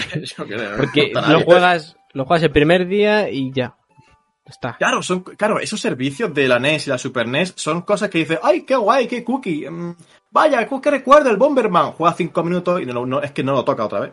Sí. Es que no lo toca otra queda. vez. Es que, es que esos servicios estarían geniales si juegos que no hubieran llegado a Occidente estuvieran traducidos al castellano. O sea, eso sería espectacular, ¿sabes? Pero no, sin embargo, están en japonés y en inglés solo. Y los juegos que están en castellano también en inglés. ¡Hala! todo. ya está. Ah, Exactamente. ¿Vosotros creéis que llegará entonces una mejora del servicio? ¿O, o qué va a pasar con eso? A ver, a- antecedentes. Tenemos una inversión de una compañía que se llama ValueAd que ha puesto mil millones a Nintendo para que mejore los servicios. Eso fue hace dos años ya. Y todavía no se ha visto nada. A ver, el año anterior lo damos porque, vale, hubo pandemia. a lo sí. mejor Mm. hubo pandemia, ¿vale? Muy fuerte. Este año ya estamos un poco mejor. Hay que tener cuidado, evidentemente, pero parece que las cosas marchan, ¿no? Van, van por su cau- cauce ya. En el, ¿Y en el creéis que sentido este de trabajo. veremos algo? Pero bueno, ¿Veremos este algo año- este año de. Tiene que haberlo. O sea, yo creo que este año va a haberlo. Pero es que la culpa de todo esto la tiene la nueva Switch. Vamos a ver nuevos juegos, vamos a ver nuevos servicios y un montón de cosas que no. que no Ya, hubiesen. pues, hablando de la nueva Switch, ¿creéis que van a hacer la guarrada que hicieron con la Neo 3DS? Pues con la Neo 3DS hicieron la consola virtual de Super Nintendo y era exclusiva de la, de la Neo 3DS. En la 3DS normal, normal capaces. que no, porque el Pixel Perfect solo se puede conseguir en la Neo 3DS, eso por esos procesadores, no sé cuánto. ¿creéis que son capaces de meter la consola virtual de la 64, por ejemplo, Capaces, solo en la. Switch Pro? Son capaces. Sí, sí, sí. O sea, no, no, apuesta y, y, y juega una carta más y te cobran más. Eh, Encima, ¿sabes? Sí. Va a haber dos, dos niveles de 30 suscripciones. pavos. Dos niveles de suscripción, uno básico y uno más premium, seguramente. Pues me parece una guarrada, sinceramente. Es que decir, si añaden la consola virtual de la 64 exclusiva de la Switch Pro, es una guarrada. Que sí, que Nintendo es profesional en guarrada, ya lo sabemos todos, pero joder, otra más, por favor, Nintendo, de verdad. Te van a cobrar 20 pavos más y los juegos van a seguir en inglés y en japonés solo, ya verás, es que me lo veo venir. El mayor ¿De Max, que salió en español por fin por primera vez, primer Más CD, en inglés En también, inglés, en nada, inglés. ¿Lo quieres en castellano? Cómpralo en digital porque seguro que, bueno, lo que se rumoreó, que va a llegar Majora's Mask, eh, Ocarina of Time, que nosotros creemos que va a llegar en digital solo, y, en físico Twilight Princess y Wind Waker, que por cierto, unas ganas de jugar al Wind Waker últimamente, no sé por qué. Vale, vamos a hablar del aniversario de Zelda. Sí. Vamos a ello. Vale, me parece Vamos a meternos en ello.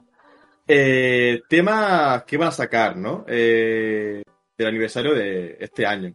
Yo creo que, para empezar, el aniversario yo creo que durará mm, máximo hasta marzo, entiendo, ¿no? Porque es lo que duran Sí. más o menos los aniversarios y según otro año, por ejemplo, el 25 aniversario empezó en septiembre y acabó en marzo.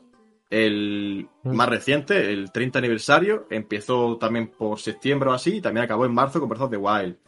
Este año tiene pinta que va a ser algo muy parecido, aunque parece que empieza antes con el tema de Skyward Sword, ¿no? ¿O cree que Skyward Sword no entra dentro del aniversario? No yo entra, creo yo que el creo. Sword no entra. No entra. No, Es- yo, por ejemplo, vi mucha gente criticar el tema de Skyward Sword, el tema de los Joy-Con, el tema de los amigos por separado. Es que es un aniversario. No es un aniversario. O sea, ¿tú te acuerdas cuando te compraste el Skyward Sword con el mando que ponía la 35, bueno, no, era 25. 25, 25 aniversario de Zelda? Vale, tú ves que lo pongan estos dispositivos. Acá no. Eso, no es una celebración. En el momento en el que tú veas ese, esos, pues podrás decir, es una celebración. A lo mejor ni los sacan, son capaces, me lo creo. ¿Sabes? O sea, una celebración, sí, se llama Zelda 3D All Stars, básicamente. Entonces, a ver, no sé, habrá que esperar al E3 en el sentido de, a lo mejor en el E3 te dicen, o sea, en el E3 tienen que anunciar el aniversario de Zelda. Plan, Por cierto, vamos a celebrar el, el aniversario de Zelda. Y al juego ahí dicen, Skyward Sword forma parte del aniversario. ¿Quién sabe? Puede que no sea la mayor celebración con Skyward Sword y eso amigos por separado, pero bueno. no, pero yo sobre este tema, es que eh, hay muchas cosas este año, realmente. O sea, hay muchos rumores que yo tengo claro que se están mezclando. O sea, yo tengo claro que se están mezclando los rumores de los planes iniciales para 2021, antes de una pandemia, con los planes que se están llevando ahora a cabo. Porque, coño, tenemos un Metroid en desarrollo, tenemos eh, Majora's Mask, Ocarina of Time, Wind Waker, Twilight Princess, Breath of the Wild, tenemos Bayonetta 3, que se habla muy por atrás que podría llegar este año, se dice.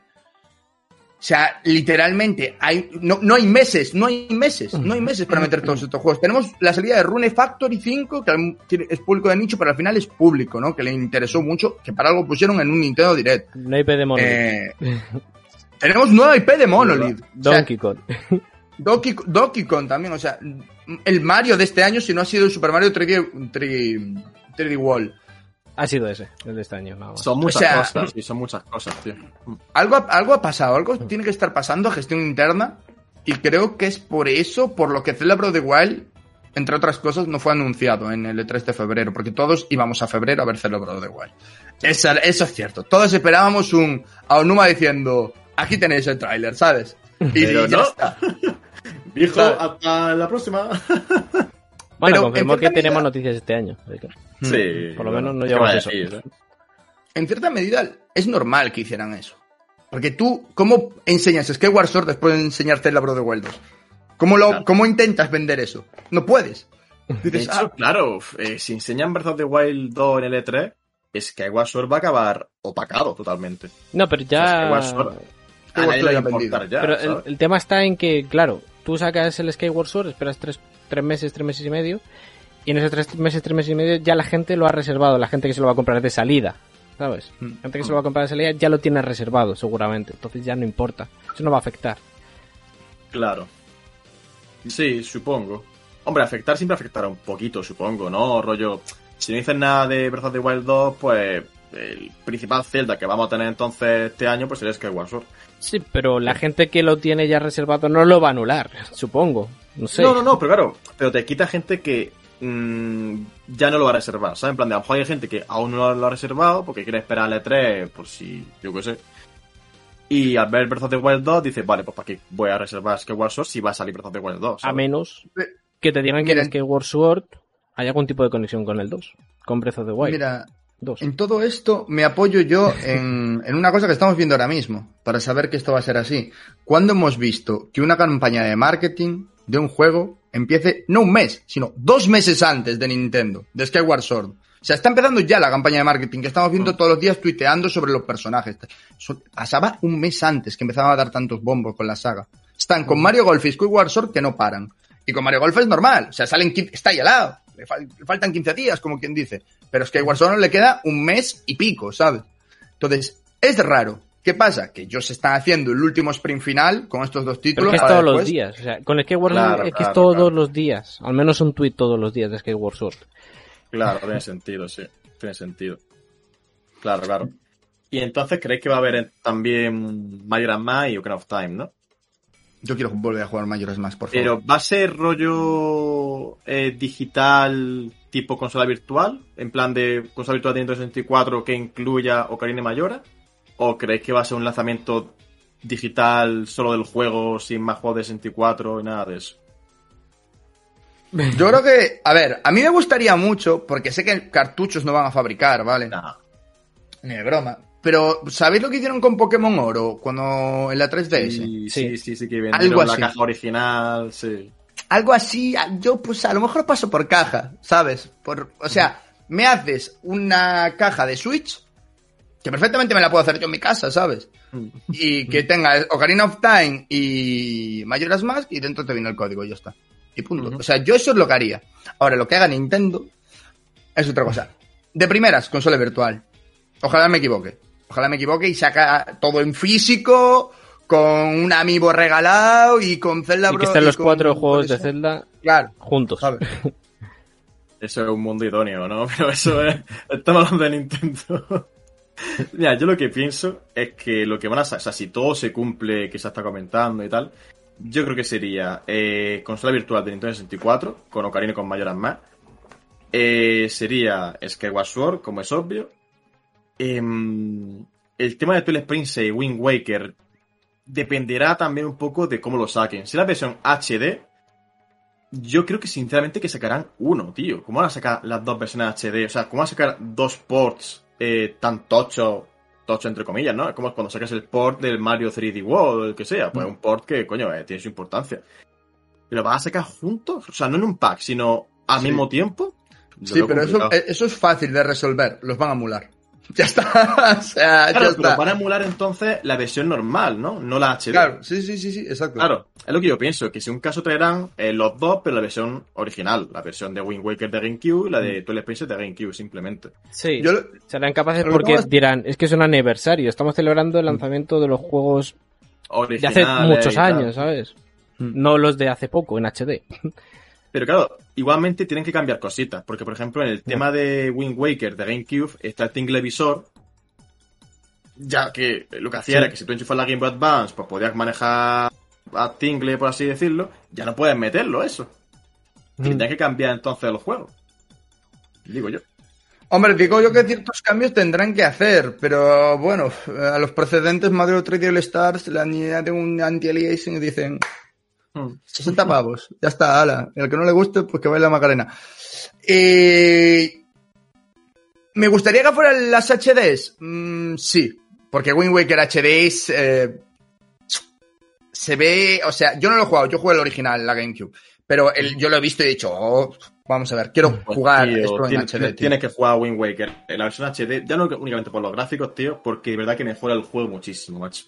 Mejora el juego en tanto en rendimiento, como mecánica, como tal, es mucho mejor. Ya no hablo solamente de la vela rápida, que es lo que todo el mundo se comenta, ¿no? Que tiene la vela rápida, o que la Uka Trifuerza es más rápida, no sé cuánto. Vale, sí, está de puta madre. Pero que también está muy bien el hecho de que cuando combatías con los enemigos, en la versión de GameCube, si tú echabas al enemigo al suelo, tienes que esperar un buen rato que se levantase para seguir golpeándole. En la versión HD, por ejemplo, pues tarda muy poquito en volver a levantarse. Y Mm. son tonterías, son detallitos que hacen que el juego sea mucho mejor. Hmm. Por eso menos, te- de- tedioso. Exactamente, es mucho menos tedioso. Mucho, mucho menos tedioso. O con el Twilight Princess, por ejemplo, que las mejoras que incluía no únicamente era te- mejores texturas y la caverna de tal, sino el hecho de que para cambiarte de humano a lobo era con un puto botón, en lugar de hablar con Midna, decirle, sí, Mm. quiero cambiarme a lobo. ¿Estás seguro? Sí, me quiero cambiar a lobo. ¿Sabes decir? Pues nada, en, en Wii U un botoncito, ¿sabes decir? Pues, por ejemplo, eso, eh, el hecho de que escalar en, en Twilight Princess HD es súper rápido. En la versión de Wii o GameCube, Link hacía un poquito, un poquito, y era lentísimo, tío. Era lentísimo. O las cajas de texto, cada que conseguía 5 rupias. Conseguía 5 rupias, te pone, ha conseguido 5 rupias. Consigue otras 5 rupias. Ha conseguido 5 rupias. Ya lo sé, joder. Pues esas cosas son cosas que arreglaron en la versión HD y si pone la versión original, espero que de verdad lo modifiquen, al menos esos detallitos, tío. Hmm. Ya no lo de gráfico, pero esos detallitos de mecánica, de calidad de vida, que tanto se menciona última- últimamente por el tema del amigo de Skyward Sword. Espero que eso, esas mecánicas que mejoran la calidad de vida, pues las toquen también en el original, sinceramente. A lo si mejor no- nos sorprenden y hacen algo bien, por una vez. y meten los dos en, un pack. Me haría Pues bastante feliz, en un pack. la verdad. A mí hay, Y- hay- hay algo que creo que sí que podrían hacer, ¿no? En todo esto, y creo que todos estamos de acuerdo, todos los que estamos en el streaming, que deberían haber hecho con la Mario 3D All Star, y es que ese botoncito que decía para el lobo, pues lo mismo para elegir entre versiones, ¿sabes? Entre Mm. HD y normal. Habría estado espectacular, ¿sabes? Simplemente, ¿quieres jugar el Sunshine original? Vale, le pulsas y tienes el Sunshine original. Y, y yo no te pido que hagas las texturas desde cero, ¿sabes? No te, no te lo pido. Pero no le pongas anti-aliasing al. Mario 3D, All- al Mario 3 de 13 World, iba a decir, al Ah. Mario, al Super Mario 64, cuando ese juego, vamos a ver, gráficamente parece el Roblox actualmente, ¿sabes? O sea, si comparamos con los juegos actuales, hay más polígonos ahí que yo que sé, ¿sabes? Hmm. Entonces, yo tengo bastantes esperanzas en el que el 35 aniversario salga bien. Yo creo que todos la tenemos. Porque Zelda ha cogido repercusión. Sí. Os recuerdo también que, por ejemplo, en el 30 aniversario, ¿vale? Nintendo sacó Skyward Sword para Wii U, pero solo digital. Sí. ¿Creéis que puede repetir jugada sacando solo digital, por ejemplo, Twilight Princess Wind Waker? Mm. Creo que, a ver, creo digital, es que solo digital no lo creo. Porque es que si en la versión física que vas a usar para celebrar tu aniversario es Skyward Sword, es lo que decías tú antes, es como, Ya. Bueno, a ver, ¿qué pretendes, sabes? A lo Que la gente mejor- no se enfade. escuchad, a lo mejor han cambiado sus planes y como Zelda Breath of the Wild 2 va a salir este año, que se rumoreaba que iba a ser el año pasado, yo creo que Zelda Breath of the Wild 2 iba a salir realmente el año pasado, pero por la pandemia decidieron retrasarlo. Puede ser, y, sí, puede ser. co- y como va a salir este año finalmente, a lo mejor aprovechan y dicen que el aniversario lo celebran con Breath of the Wild 2 y a lo mejor todo lo demás es en digital. Podría ser. Pues podría ser, claro, podría ser. Pero claro, igualmente, aunque Breath of the. Wild 2 salga en, salga en marzo, es lo que hemos comentado. Breath of the Wild 1 se cuenta como el aniversario de Zelda. Quiero decir, Nintendo tiene puesto Breath of the Wild 1 como aniversario del 30 aniversario de Zelda, por ejemplo. Hmm. Entonces, si Breath of the Wild 2 sale en marzo, pues también se incluirá, supongo, dentro del aniversario. A menos que se lance antes. Antes. Que es lo que hemos estado hablando antes. Que, bueno, vamos a empezar a hablar de eso. La nueva Switch, ¿vale? Vamos a empezar a hablar de la nueva Switch. La nueva Switch se supone que se va a presentar antes del E3. Antes del E3 porque Nintendo y las third parties querrían mostrar juegos ya mejor, a mejor resolución y mejor tasa de frame por segundo en esa consola. ¿Qué piensas de eso, Kopu? ¿Qué piensas de la nueva Switch? ¿Qué va a traer? ¿Qué mejoras? ¿Cómo nos la va a vender Nintendo? A ver, la nueva Switch. Hay gente que no sé si es que no entiende el concepto de que es una revisión, tío. Yo veo Sí, gente sí. que se está haciendo tanto para bien como para mal. Hay gente que para bien dice que va a ser la leche, que eso va a ser, madre mía, increíble. Y, y puede que no, ¿sabes? Puede que siempre sea pues una revisión un poco más potente y ya está. Algo como la Play 4 y la Play 4 Pro. La Play 4 Mm. Pro más potente, sí, pero que tampoco es la nueva avenida de Cristo, ¿sabes? Es decir, que puedes jugar igualmente a los juegos de la Play 4 en ambas consolas. Y hay gente que se piensa que con la Switch Pro, la Switch original va a dejar de tener juego o algo así, ¿sabes? O sea, No, no. ven como la Switch Pro como, como la nueva consola de Nintendo, cuando no es así. Es que no es así, una revisión más potente, que sí, que a lo mejor te deja con mejor resolución gracias al DLSS y tal. Vale, pero que no va a ser la competencia de Play 5, la Switch Pro, ni mucho menos. Evidentemente. Mm, Totalmente, totalmente. Claro, entonces, no sé, yo tengo muchas ganas, yo me la voy a pillar seguro, o sea, sí o sí. Me la pillaré sí o sí, porque, mm, no sé, eh, soy una persona que le gusta tener todo lo más potente posible, así que me la, me la pillaré sí o sí. Y sobre su lanzamiento o su anuncio, sí, tienen que anunciarla ya, porque si en el E3 la third party van a enseñar juegos que van a decir, oye, que esto también sale en Switch, porque se van a ver con los gráficos de la Switch Pro en este caso, pues coño, tienes que decir ya que está haciendo la Switch Pro, digo yo, ¿no? De Claro, el tema- no, no- El tema no de ser que se le haya echado el tiempo encima a Nintendo. Yo creo que se le ha echado el tiempo encima con la Switch Pro, ¿no? ¿A qué te refieres? Ah, Eh, ¿La deberían de haber sacado ya hace tiempo? Más que sacarla, como mínimo anunciarla puede ser, ¿no? yo creo que no. A lo mejor el año pasado, la ten- a lo mejor a finales del año pasado tenían pensar, pensado a lo mejor como mínimo dar un comunicado de prensa, pero claro, es que ahora mismo para decir por dónde va a tirar la industria con un juego que cada vez es cierto que está tirando más hacia lo digital, eh, debido a que, bueno, si no os habéis dado cuenta, todo el mundo va por mascarilla, con mascarilla en la calle, hay una pandemia mundial, ¿sabes? Eh, entonces, claro, el contacto humano está actualmente reducido a cero. Ir a game a comprar un videojuego es raro, ¿sabes? Ujú. Info, que es el único que creo que sigue yendo a comprar en game. y ahora todo lo pides a Amazon, lo pides pues, a- te lo traen a casa, ¿no? Entonces yo creo que Nintendo está como que no sabe muy bien por dónde entrarle a esta consola. Y, y con este ejemplo de que se presente antes del E3, que nunca lo habían hecho, jamás se había presentado una consola antes del E3. Normalmente se presentaban las nuevas generaciones dentro del propio evento, pero antes era muy, muy raro y creo que nunca se había dado un caso. A lo mejor me equivoco, ¿eh? Porque han sido muchas consolas, pero yo juraría que ninguna Revisiones consola... siempre después del E3. Un mes Claro, antes, siempre del meses E3. después. Ah, las revisiones siempre son después de Revisiones, E3, ¿no? revisiones. Claro, es, la primera vez. De hecho, nosotros, o sea, ¿cuándo empezó la explosión de la Switch Pro? Este viernes fue. Hmm. Sí. O sea, O el no- jueves, ¿no? Fue el jueves, creo, sobre todo. sí, fue el jueves. sí. Estaba yo durmiendo y este hombre casi me despierta, ¿sabes? Casi me llama al teléfono porque decía, no sabe, no sé qué está pasando. Porque claro, nosotros no contábamos con que fuera a pasar eso. O sea, nosotros pensábamos, oye, agosto, julio se anuncia la Switch Pro. Después de decir en el E3 que no hay una nueva revisión, como siempre.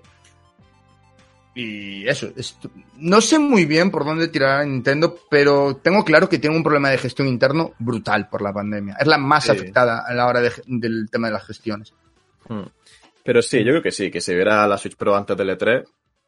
A ver, pero no porque eh, sea obvio, porque todo el mundo lo dice, ¿sabes? Yo me fío de la gente que lo dice, sinceramente. Y, y creo que se hará, sí, se pasará así. La salida, como comentan, debería ser en septiembre y aquí podemos hablar de lo que comentábamos antes de Zelda Pro de Wild 2. Que De la- acompañará el lanzamiento de la consola. Exactamente. Claro, porque también los rumores dicen que esta consola vendrá con algo, un juego obviamente, que desatará todo su potencial y que nos hará pues notar la diferencia entre una Switch y una Switch Pro. ¿Dónde puedes despegar las alas de esta consola? En un Zelda. O sea, Claro. creo que es el mayor ejemplo de juego con una buena tasa de frames, con unas texturas bien bonitas y donde de verdad lo vamos a notar en... eh, bueno, en el Age of Calamity también en frame rate, pero en el... En este juego, gráficamente, seguramente veremos un salto. Lo curioso es que mm, Nintendo Switch no va a tener entre muchas comillas su Zelda, ¿sabes? Quiero decir, no porque Switch Pro, que Switch Pro, como digo, una revisión, ¿vale? Pero claro, Breath of the Wild 1 es un juego de Wii U con gráficos de. Wii U Sí. y Breath of the Wild 2 sobre todo va a ser un juego para Switch Pro, que va a tener mejores gráficos que la Switch original. Entonces como que la Switch original no va a tener su Zelda realmente, a fin de cuentas, ¿no? Link No sé. Awakening. Bueno, claro, Link's Awakening. Joder, ya me jodería. Ay. El, el, el creador, de- el, el Link eh, Maker este, que trae Link Awakening. El creador de mazmorras, sí, sí, sí. sí. Sí. Sí. Eh, a ver. Mm, eh, es que, a ver, yo creo que esta Switch, el problema que tiene es que yo voy a decir una cosa y quería dedicarle un vídeo, pero no lo voy a hacer porque es que prefiero soltarlo aquí porque es que lo pensé fríamente y dije, es que como hago un vídeo así, me, me va a insultar y se va a poner la gente tan loca, ¿sabes? Que, que Ojo. Dios mío, Ojo. o sea, para mí la Nintendo Switch es la peor consola de Nintendo. O sea, la peor consola de, de Nintendo en tema de gestión, te lo juro. La gestión Ah, de la Nintendo Switch es, es. Terrible. Es una consola penosa. La vibración HD, ¿para qué la añadisteis? ¿Por qué añadisteis una vibración HD? Esa es mi pregunta. O sea, tan- te- tenemos ahí para enviar invitaciones.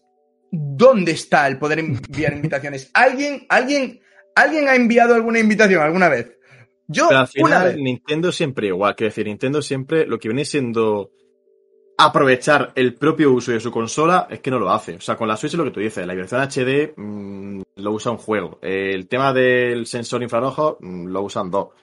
¿Sabes? No se utiliza. Con el mando de la Wii U, por ejemplo, el tableto mando, lo aprovechó bien un juego. Y creo que era el Batman ese que tenía el menú ahí abajo, el Nintendo Land, el Nintendo Land también lo aprovechaba, pero ya está.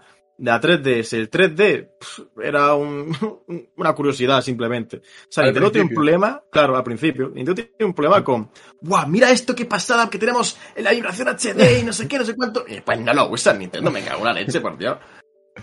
No sé, yo te juro que eh, la, la, la consola, la Switch, tiene mucho potencial. Yo lo sigo diciendo. En todos los sentidos, en jugabilidad. ¿Cuánt- ¿Cuántos juegos? ¿En cuántos juegos habéis probado el sistema de mover los Joy-Con? O sea, alguien de aquí ha jugado al One, al One El- Two Switch y lo ha probado, ¿sabes? Switch. Oye, que está Ni- guay, ¿eh? O sea, lo, Sí, sí que lo- sí. está guay, funciona bien, está muy guay, sí, sí. Después tenemos el Nintendo Labo. El Nintendo Labo está muerto ya. O sea, literalmente con el Game Builders está enterrado según las filtraciones. Se acabó Labo. Vamos a ver. O sea, ¿qué está pasando aquí? Sa- Yo lo que siempre he visto de Nintendo es que saca mucho periférico, mucha leche, y al final, como yo te saco esto y si quieres úsalo. Y al final dice- la empresa dice, si yo tengo mi mando de Xbox, mi voz genial, ¿sabes? Sea, ¿Para qué me voy a romper la cabeza? Totalmente, Pues- sí, totalmente. No sé, o sea, hacer un buen periférico, hacer una buena jugabilidad, no es solo innovar, es facilitar a los desarrolladores. Porque si los desarrolladores no adaptan sus juegos a tu periférico, porque es difícil, no vas a tener juegos, por lo tanto nadie va a comprar el Wii periférico. U, Wii U. Totalmente. Ay, en fin. Pero, por Sí. ejemplo, la Wii U tenía potencial. El Zombie U lo demuestra. Hmm, Sí, sí, sí, a ver, la Wii U tiene potencial, pero Nintendo no lo aprovechó. Que yo la, la Wii U es una consola que no me gusta un pelo, sinceramente, no puedo engañar. A mí la Wii U pff, es una consola que el sistema operativo es de la, el mismo que el de la Wii, pero en HD. Punto. Porque sobre todo al principio eh, iba lentísimo, iba lentísimo el sistema operativo de la Wii U, macho. Horriblemente lento. Eh, después el tabletomando, que la batería eran dos horas de tabletomando, macho. Joder, encima es enorme, lo tengo aquí al lado, cada vez que lo veo es como que feo eres, me cago en la leche. No sé, como consola horrible. De hecho, la tuve que formatear una vez porque me empezó a fallar, así que la formateé. Y el menú de formateo de la Wii U, de verdad, es en 480 porque es literalmente el mismo que el de la Wii. Es lamentable, de verdad. Lamentable. Y para formatearla, de hecho, tienes que usar el Wiimote. es que, ¿qué me estás contando, tío? Vaya Ostras. tela. No, pero a ver, ahora volviendo después de que por lo que veo todos me habéis funado en el chat, ¿vale? Todos me habéis puesto muy nerviosos. Es que, ¿veis por qué? ¿Veis por qué no le debería de haber dedicado un vídeo? Porque tú imagínate, esto se lo hubiera hecho en un vídeo, exponiendo las razones, ¿sabes? Aquí lo he soltado muy a la, a la ligera, pero estaba escribiendo un guion de la cosa que iba a decir. Iba a dar igual lo que dijera. La cuestión iba a ser, en el título pone Switch es, Switch es la peor consola de Nintendo, iba a ser automáticamente insultos en, en la caja de comentarios, ¿sabes? Directamente. O sea, es opinión personal esto, ¿eh? ya os digo. Es opinión personal, cada uno puede tener su opinión. Pero eso, comentábamos nosotros que, debido a los antecedentes, de que si Switch Pro sale en septiembre, chavales, en octubre podría salir of the Wild 2. Porque of the Wild 2 es un juego oscuro, es un juego ambientado, eh, ya se nota en el teaser, con un- una especie de colores más apagados, donde curiosamente la luz cobra mucha importancia, ¿sabes? Entonces, yo creo que sería ese juego para Halloween, que a veces trae Nintendo, como fue Luigi's Mansion en su época. También puede no serlo. digo. Sí, es que de hecho el propio Eiji Onuma eh, dijo que sí, que este Zelda iba a ser más oscuro. Y la gente lo relacionó con Majora's Mask, en plan de, oh, ¿qué? como Majora's Mask. Y ahora me dijo, no, no, no, o sea, no va a estar relacionado con Majora's Mask, pero que sí, que va a ser más oscuro. Hmm. Y el tema del, del pelícaro, hay una, una teoría que se ha creado del amiibo, bueno, aparte de tanta polémica, se ha creado una teoría alrededor del pelícaro, pelícaro que tú sabes que tenemos el amiibo de, de Link Wolf, de Wolf Link. Entonces, en Zelda Breath of the Wild tenemos esa posibilidad de pues, spawnear a Wolf Link a la hora de poner el amiibo.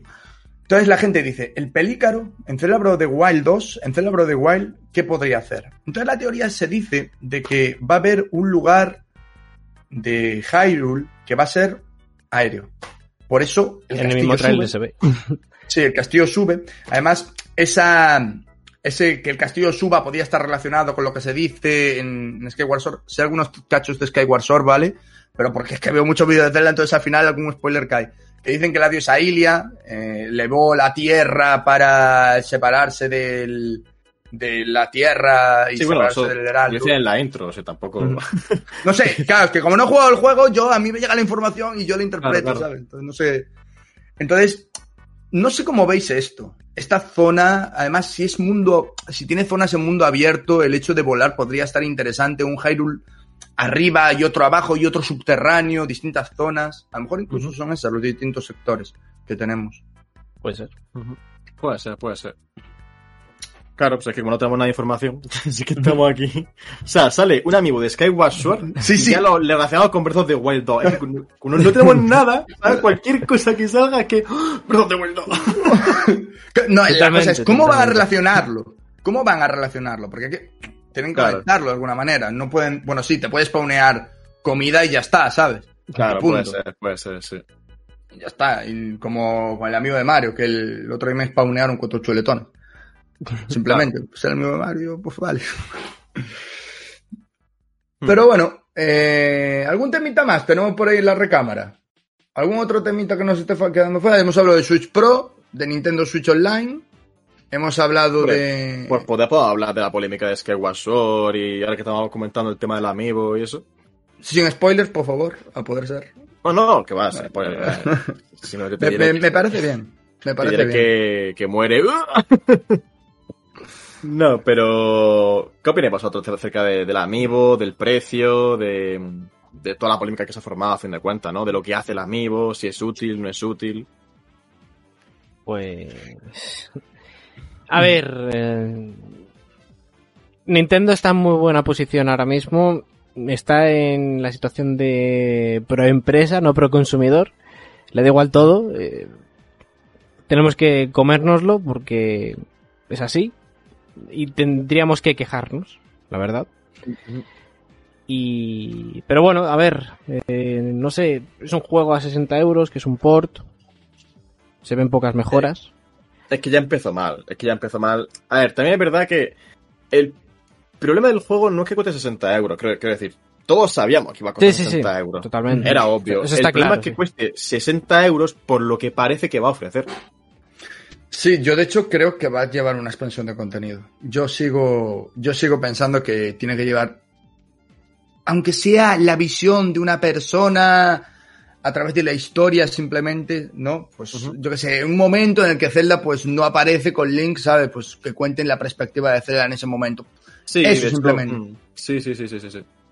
Lo que me parece una cagada es lo del amigo. Me parece una tremenda cagada, porque como tú comentabas antes de la de que, por ejemplo, Twilight Princess, Wind Waker, hacen mejoras en su jugabilidad.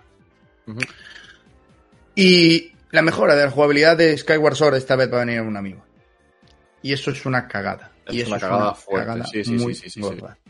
Sí, Porque-. Ahí está sepa O sea, ¿cómo, ¿cómo va a funcionar esto? O sea, ahora los speedrunners que va a existir con amiibo y sin amiibo, ¿sabes? Y a la vez, o se van a prohibir en los speedruns el amiibo y la gente Hombre, que... eso ya, o sea, eso ya, ya existe. Que decir, en Breath of the Wild, por ejemplo, está el modo con amiibo o el modo sin amiibo. Por ejemplo, a ver, que igualmente compiten en una misma una misma liga, por así decirlo, con o sin, o sin amigos, pero sí, se hace distinción también, sí. Claro, pero por ejemplo, ahora lo que es el, el backtrack, ¿no? Volver atrás. Que yo, yo por lo que sé, yo digo, esto, esto- el Skyward Sword es el peor. O sea, por lo que sé yo, por lo que me comentan, Skyward Sword tiene un backtrack terrible, súper Sí. monótono y aburrido. Sí, Wind Waker tiene un problema de ritmo, pero que, o sea, Wind Waker, o sea, Wind, Wind Waker, ¿sabes? Wind Waker es maravilloso. Skyward Sword tiene un problema de ritmo, es un juego en el que eh, empieza súper fuerte ahí, está guapísimo, madre mía qué cinemática, que es increíble, y de repente baja, prrr, porque tienes que ir a hablar con no sé quién. Ese con quien habla te dice, no, mejor habla con no sé cuánto. Va a hablar con no sé cuánto, y dice, no, es que mejor tienes que llevar esta sopa a no sé quién. Va, tal, es como que se me baja ahí otra vez. Pero claro, haces todo eso, que son, a lo mejor, un relleno de cuatro horas, te ponen una cinemática otra vez, que es la hostia, y dices, qué juegazo, esto es increíble, madre mía, impresionante, me encanta Skyward Sword. Pero es que después de eso, otra vez. Y así todo el rato. ¿Qué pasa? Que con el amigo, ese, esa bajada de ritmo, pues no va a ser tan, tan alta, porque dices, vale, tengo que ir de aquí a allí, qué coñazo. Pero bueno, voy con el amigo, ¿sabes? Y ya toma por saco. Tan fácil como eso. Claro, es que eso es una cagada tremenda. Es que eso va a hacer que. O sea, si empezamos así, yo te juro, yo no me sorprendería un DLC para Skyward Sword. O sea, porque si ya estamos empezando así, Yo lo veo, sinceramente. un expansion pass del Skyward Sword diciendo, pues con este expansion pass ahora vamos a conectar una mazmorra que traiga más referencias de Breath of the Wild. Expansion Pass no lo sé, pero mm, un DLC quiero decir, siempre que han porteado, o las últimas veces que han porteado juegos de, en este caso Wii U a Switch, han incluido algo nuevo. Han Sí. incluido con el Mario 3D World, con el. Pikmin 3, con tal, con cual. Y de hecho, un ejemplo muy bueno es el remake de Xenoblade que hicieron. Que el remake de Xenoblade que metieron en, en Switch, añadieron un DLC al remake de Pero Switch. no- que es un remaster. Es un remaster. Claro, el de Xenoblade es un remaster. el de es un remaster. El que Edition, está tan sí. pulido. Pues Está tan pulido. todavía, ¿sabes? Pues mejor todavía, porque Skyward Sword también es un remaster. Entonces, pues hay posibilidad, ¿no? De ver un, un DLC de, de Skyward Sword. Y a mí, sinceramente, no me importaría, la verdad. Entiendo que a la gente le pueda molestar, pero... Pues igual que en el DLC del Xenoblade, o igual que el DLC de mm, Bowser's Fury, o de Pikmin 3, ¿sabes? No sé. A ver qué es lo que pasa. Yo creo que lo... A ver, cuando lo anuncian, a lo mejor se esperan al E3 para anunciar eso. El tema Claro, está en sí. el equipo también, porque, a ver, el equipo de Mario ha sido muy vago. Para el 35 aniversario de Mario ha sido muy vago el equipo de Mario. El equipo de Zelda esperemos que no sea tan vago, la verdad. Eh, a ver qué hacen, ¿no? Con Skyward Sword. Yo creo que deberían de añadir. Están en la obligación de añadir algo. Algo más. Aunque Yo sea... creo que sí, porque si el remaster únicamente es eso, en plan de, pues bueno, pues cambiamos los controles para que lo puedas jugar con todos los mandos, y como, joder, gracias, pero es que era, eso era lo mínimo. Porque, como, hermano, si no, como juego la Switch Lite, me haces comprarme los Joy-Con para poder jugar esto y, y- O sea, es lo mínimo que podían hacer eh, con el tema de los controles. Gracias, pues no te da las gracias por los mínimos trabajos, el, el mínimo trabajo, ¿sabes? Sí. Entonces, si no eres capaz de incluir otras mejoras, como pudiste incluir en Wind Waker y Twilight Princess, que, siendo sincero, a esos juegos le puedes incluir más mejoras, porque tienen más años y con lo cual es más fácil mejorar esos juegos. Es que igual es más reciente, entonces mejorar algo Más reciente sí. puede ser más complicado, claro.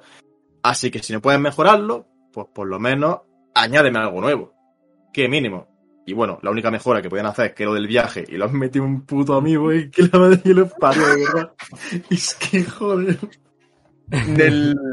Yo el mayor miedo que tengo es que si esto, el contenido extra que trae, vaya a ser como la mazmorra que traía Twilight Princess, por ejemplo, HD, y ya está. Y diga, vale, ok, una mazmorrita. Espero, espero algo más, sinceramente. Espero algo más que la mazmorrita. Yo sé que a la gente le jodería mucho. Sé que la gente se quejaría y diría, es que tengo que pagar más por este contenido extra. Hombre, pues contenido extra que es ot- otra historia, ¿sabes? decir, es que un DLC, a fin de cuentas. Pero yo Pues- creo que, aparte de ese DLC, es que yo creo que algo tendría que traer el juego base. Es que tú no puedes, es que a ver, sí puedes, o sea, Nintendo sí puede vender un Sí, juego a sí, 60 sí. pavos totalmente original, ¿sabes? Y que la gente, y que sea top ventas además, ¿sabes? Sí puedes. Exactamente. Pero, coño, lo que no puedes hacer es hacer lo mismo que hizo Super Mario, por ejemplo. Porque, bueno, lo mismo no, porque Mario lo hizo mejor, porque el Super Mario 3D World al menos tiene el Bowser Fury, ¿sabes? Exactamente, Sí. sí, Oye, al menos tiene algo.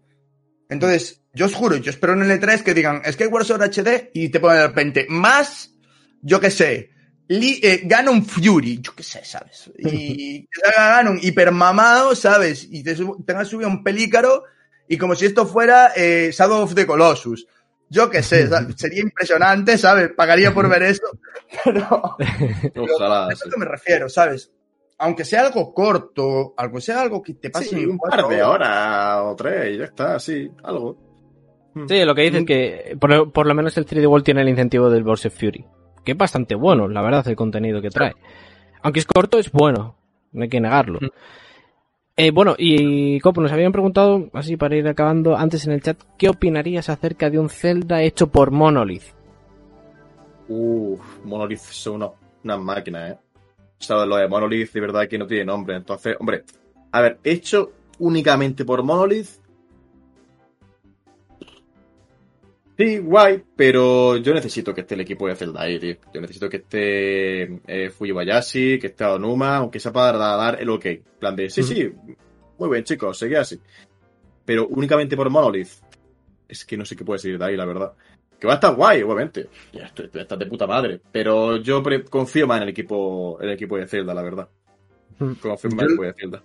Yo lo que sigo diciendo es que hay que coger un día a Onuma, traerle y decirle, mira, Onuma, yo te digo una cosa. MMORPG Hyrule. ¿Sabes? Déjate de Link y Zelda. MMORPG, eh, no, no te digo que hagas una historia. No, no, no, no. Coges Hyrule, solo Hyrule. Sin meter Lo coges con las razas, tal. Vale. Entonces tú NPC, MMORPG. Quedaría guay. O sea, creo que el concepto quedaría muy guapo. Yo le diría, mira, Onuma, mm, no sé qué esperas para hacer Link's Crossbow Training 2, de verdad. Es la secuela que todo el mundo está esperando. Link con la ballesta, la segunda parte, por favor, Onuma, de verdad. Sí, el- ese juego que fue un spin-off. Fue un spin-off. Fue un error, no fue un spin-off, fue un error. Pues mira, mira que yo ese sí que no lo he jugado, ese spin-off sí que no lo he jugado. No tengo. Que lo había oído de era Linkle o algo así llamaba la, la chica, ¿no? No, no, el juego ese es de, es de, eso, es de Link. Es de Link, que nada, chica. Este, el Hell World Legends, es otra cosa. Pero que, que no, que no. Eh, busca Link's Crossbow Training, tío, de verdad. Eh, es el Link de Twilight Princess, de hecho, en todo el mundo de Twilight Princess, con una ballesta, disparando a, a, a- a Gorons, por ejemplo. Están los Gorons, es que de verdad, tío. Hay una fase que tienes que disparar a los Gorons en los huevos. Y no es mentira, tío. Tienen la diana literalmente en los cojones, los Gorons. Tienes que disparar, es como... Ay. Goti, Goti. Joder, bueno, vamos a empezar con las preguntas finales y hace. Este, este fin de ha surgido una, una broma en el canal de Twitch, ¿vale? Y es una broma llamada ¿Qué te bajas? ¿Vale? Basada en ¿qué bicho de Zelda Breath of the Wild serías capaz de ganarle A puñetazos. a puñetazos? Yo un Sin centaleón armas. blanco. Sin armas. A puñetazo. A ver, es verdad que el Centaleón, poca broma, tiene los brazos muy cortos, ¿eh? El Centaleón tiene los brazos muy cortitos. Sí, Al igual no te llega a dar. Si tienes agilidad, a lo mejor, oye, te salva. eh, un segundo, ¿las patas del Centaleón te pueden golpear? Sí, no, todo te puede Sí. golpear. O sea, la cosa es, tú estás en una jaula desnudo, ¿vale? Con solo tus puños y el que gane. Me hizo gracia porque lo puse en resetera y un pavo dijo, un colog. Hostia, tío. A ver. Eh... Yo dije que un Lizalfos. De los normales. Claro, un, un Lizard Fox que no, no te puede echar ni con la lengua ni nada, ¿no? A puñetazo. Claro, puñetazo. Oh, ya lo sé. Un Octorok. No tiene brazo. No me puede pegar Ostras. puñetazo. Ostras. Y aparte así le doy todas las hostias que él me ha dado a mi hijo de perro. Yo, yo siendo así totalmente objetivo, no, sé, no sabría cuál me bajaría. O sea, porque lo del centaleón blanco, claro, lo dije por la broma. Me, bajo- me cojo un centaleón blanco y, y lo ¿Por la broma? Yo pensaba que sí, Ibi. ¿Cómo me un... decepción, yo- Vamos a ver, hombre. El... No sé, la verdad. Pero yo creo que a los... Al, a un Bokoblin, si me viene sí. Sí. Yo creo que si le metes un puñet... Al final son como los humanos, ¿eh? Si le metes una hostia buena... A lo mejor- Goblin, tú ya lo has visto cómo pega los puñetazos. Te hace así para atrás un buen rato y después te golpea. En ese rato lo revientas, ¿sabes? Me le pega una pata en los huevos y el suelo.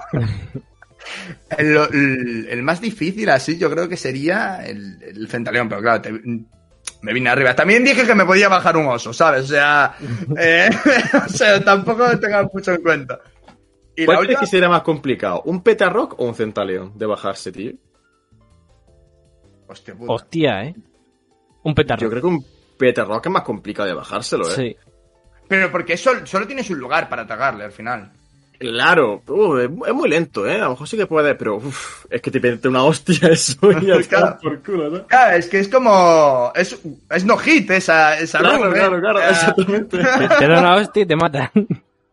Básicamente, te baja el contador de vida a cero. No, pero. Es que, claro, es que hay que tener en cuenta que estás desnudo contra él, ¿sabes? O sea, Mm. es. el- Y bueno, el tamaño de la jaula para ese bicho Claro. también es grande. Y bueno, vamos a terminar con la última pregunta que dejó Blessur, ¿vale? Nos ha comentado que, bueno, Blessur dejó dos preguntas, os recordaréis, dejó una que era de, de si el jugador, eh, la persona que venía, jugaba Monster Hunter, no es el caso. Entonces dejó otra, que era por si no era jugador de Monster Hunter, y era, si tuvieses todo el dinero del mundo, ¿qué harías? Mira que tendría que haberla pensado, pero no lo he pensado, tío. Eh, si tuviese. Yo sé cómo todo el sabéis, dinero ¿sabes? del mundo- ya, ya. Fíjate, yo creo que me retiraría de YouTube, tío. Y de Twitch y de todo, tío. Porque mm, pasa una cosa cuando te dedicas a, a YouTube y Twitch. Y es que disfruta un poco menos de los videojuegos. O al menos Sí. yo siento que mm, cuando voy a jugar un Zelda nuevo, por ejemplo. Pues claro, ya no puedo estar es que decir, tengo que hacerlo todo perfecto. No puedo equivocarme, no puedo no resolver un puzzle porque la gente me está mirando, me va a juzgar, no sé qué. No juegas tan cómodo. Y no puedes ir tanto a tu ritmo y no puedes Mm. disfrutarlo igual, a fin de cuentas, ¿no? Eh, entonces yo creo que será eso. Y también porque no tendría que estar spoileándome con trailers. Yo echo de menos esa época en la que no tenía ni putia de un juego, que no sabía casi ni su nombre, me lo compraba y lo disfrutaba como si fuese un niño pequeño. Echo un poco de menos esa época y sé que con YouTube no puedo permitírmelo. Quiero decir, tengo que subir las últimas noticias, tengo que subir los videoteorías de todo, tengo que no sé qué. Y hay veces que hace una videoteoría, acierta y es como que me he spoileado, me cago en la leche, ¿sabes? Por hacer una teoría. Pues yo me retiraría, sinceramente. Me retiraría de todas estas plataformas y, y disfrutaría de los videojuegos como se hacía hace años, básicamente. Eh, hubo un, un periodista de los videojuegos. Estoy totalmente de acuerdo contigo, eh, totalmente, totalmente. Hubo un periodista de los videojuegos que dijo no volví a vol- no volví a sentir los videojuegos de vuelta en mí hasta que de, de 100% míos, ¿sabes? Hasta que me liberé por cierto la- por Claro. completo de la industria. O sea, porque es que sí. entiendo lo que dices, porque es que ya no es voy a jugar porque a mí me guste y porque me apetezca, no es tengo que jugar porque al final es trabajo. O sea, la Mm. gente la gente que lo ve dice, "Ah, te pones delante del ordenador". No, no, no, amigo, hay días que no apetece. Que no, no, no hay días apetece, claro. que no te apetece ponerte a hablarle a un micro, ¿sabes? Que no te apetece y que te apetece, pues yo qué sé, ver una peli, ¿sabes? Te apetece, Mm. bueno, lo de los días de descanso, ya esto ya ni entramos porque es más, ayer estaba en medio en cama y dije, es que el día de descanso de un creador de contenido es un cuarto de un día, eh, al siguiente día es la mitad, o sea, al final ni descansas ni cuando tienes esas dos horitas, esa horita para ti, ¿sabes? Dices, hostia, Hmm. Sí, sí, sí, sí. Mira, yo llevo, eh, de hecho, llevo unos meses que literalmente todos los días eh, de trabajo sin parar. Y hoy, tío, hoy me he tirado en la cama con mi pareja en plan de, mira, no quiero ni pensar en nada, tío. Hoy ha sido, me tiro en la cama y se acabó, ¿sabes? Estoy con el móvil sin hacer nada y punto. Y después de un mes, horrible, de verdad, horrible. Que después igualmente. Que no estoy diciendo que no se disfrute de jugando cuando haces directo. Claro que se disfruta, me lo paso de puta madre. Pero la experiencia se disfruta diferente. No es que se disfrute más o menos, se disfruta diferente, es distinto. Y yo echo de menos cómo se di- disfrutaba antes, básicamente. Joder, solo, yo creo, por ejemplo, tú ya habías pasado el, el Hyrule Warriors en dos días. Sí, me lo pasé en un día, de hecho. Que yo, es que yo, di- yo, yo cuando lo dije, este, dije, este pavo perdió la cabeza, ¿sabes? Dije, pero qué madre, o sea, no sé, estaba yo en stream jugándolo y me dijo, pues el copo ya se lo pasó yo. Pero vamos a ver, si yo estoy por el principio aún, ¿sabes? Sí. Eh, También es una putada, tío, porque a fin de cuentas. A ver, Hyrule Warriors me lo pasé del tirón porque dije, a ver, es un Hyrule Warriors, Sí. ¿vale? Lo que me interesa de esto y lo que me interesa a todos es la historia. eh, jugar y dar espadazos por ahí está muy guay, pero no es lo mío. Así que yo fui a ver la historia, porque es lo que me interesaba de ese juego. Pero ahora, cuando salga el Zelda Breath of the Wild 2, voy a hacer como con el 1. Yo con el 1 eh, no hacía ni caso al chat, sinceramente. Eh, la gente me decía por el chat, Copu, tienes que ya no sé cuánto. Copu, aquí está el escudo iliano. Copu, usted no sé qué. No hacía ni puto caso, yo a mi, a mi bola y Breath of the Wild fue un juego que disfruté muchísimo por eso. Y con Breath of the Wild 2 paso de que se me arruine la experiencia otra vez por Mm. tener que pasármelo rápido. Con Breath of the Wild 2 no quiero eh, volver a tener que pasar lo que pase con Halo Warriors, de pasármelo corriendo antes de que venga un tonto a spoilearme, ¿sabes? decir? Sí.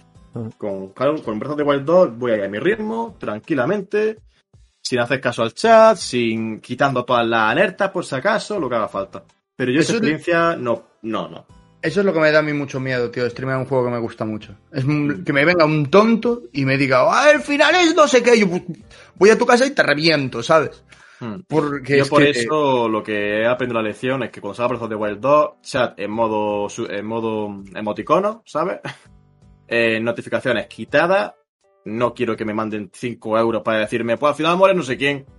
Paso, ¿sabes? Ni de coña. Así que nada, Sí. yo a disfrutarlo y punto. Yo no sé lo que hará Info, pero yo tengo, yo tengo claro que esos días, eh, modo seguidor, como mínimo. Mínimo, mínimo. Mínimo modo seguidor y ya está. O sea, porque es que no quiero que me... O sea, con Resi- me estuve hace poco pasando el Resident Evil 8. Me encanta la saga de Resident Evil, porque me encanta los juegos de terror.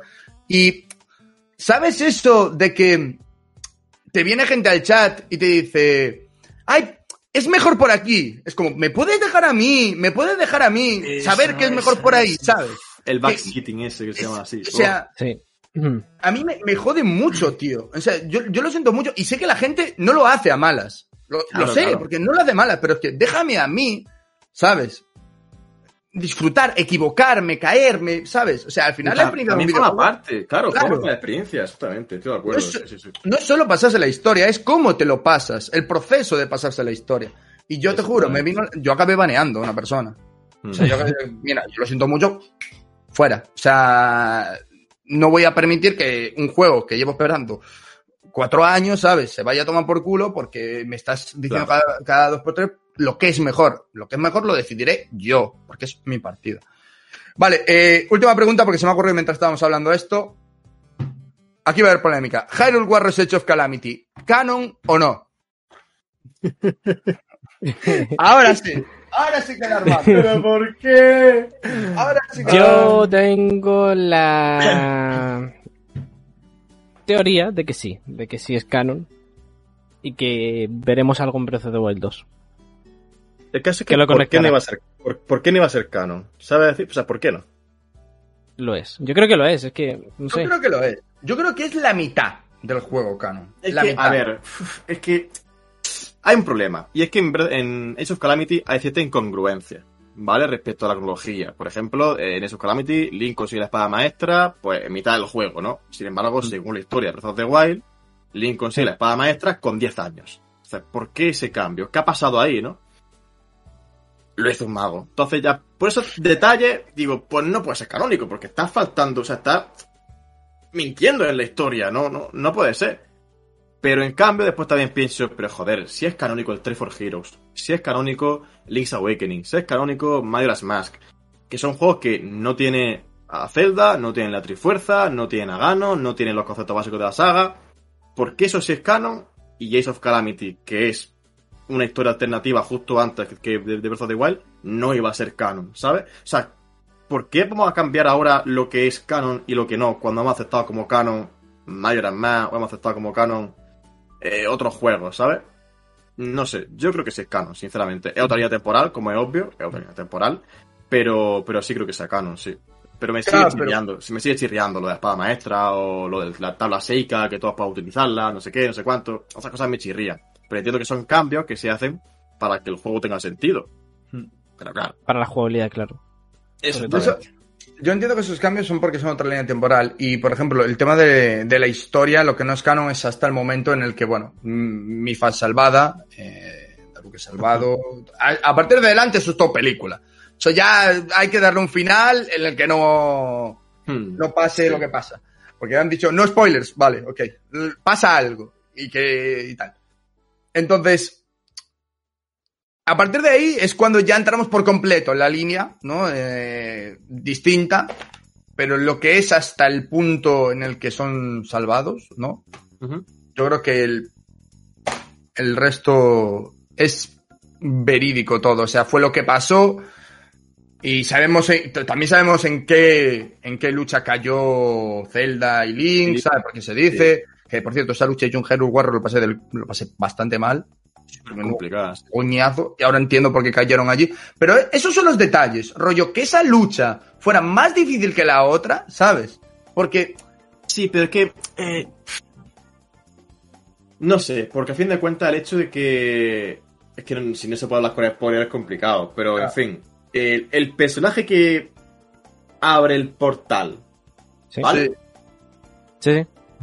Claro, em, una vez pasa por ahí, ya ha cambiado todo, porque a raíz de eso, eh, la malicia viaja también por el portal, y con lo cual, ese mismo personaje de la otra alter- alternativa, pues ya cambia las cosas, porque eh, el, el tío malo del juego, básicamente, encuentra a ese personaje y ahí todo cambia, a fin de cuentas. Ahí ya todo cambia.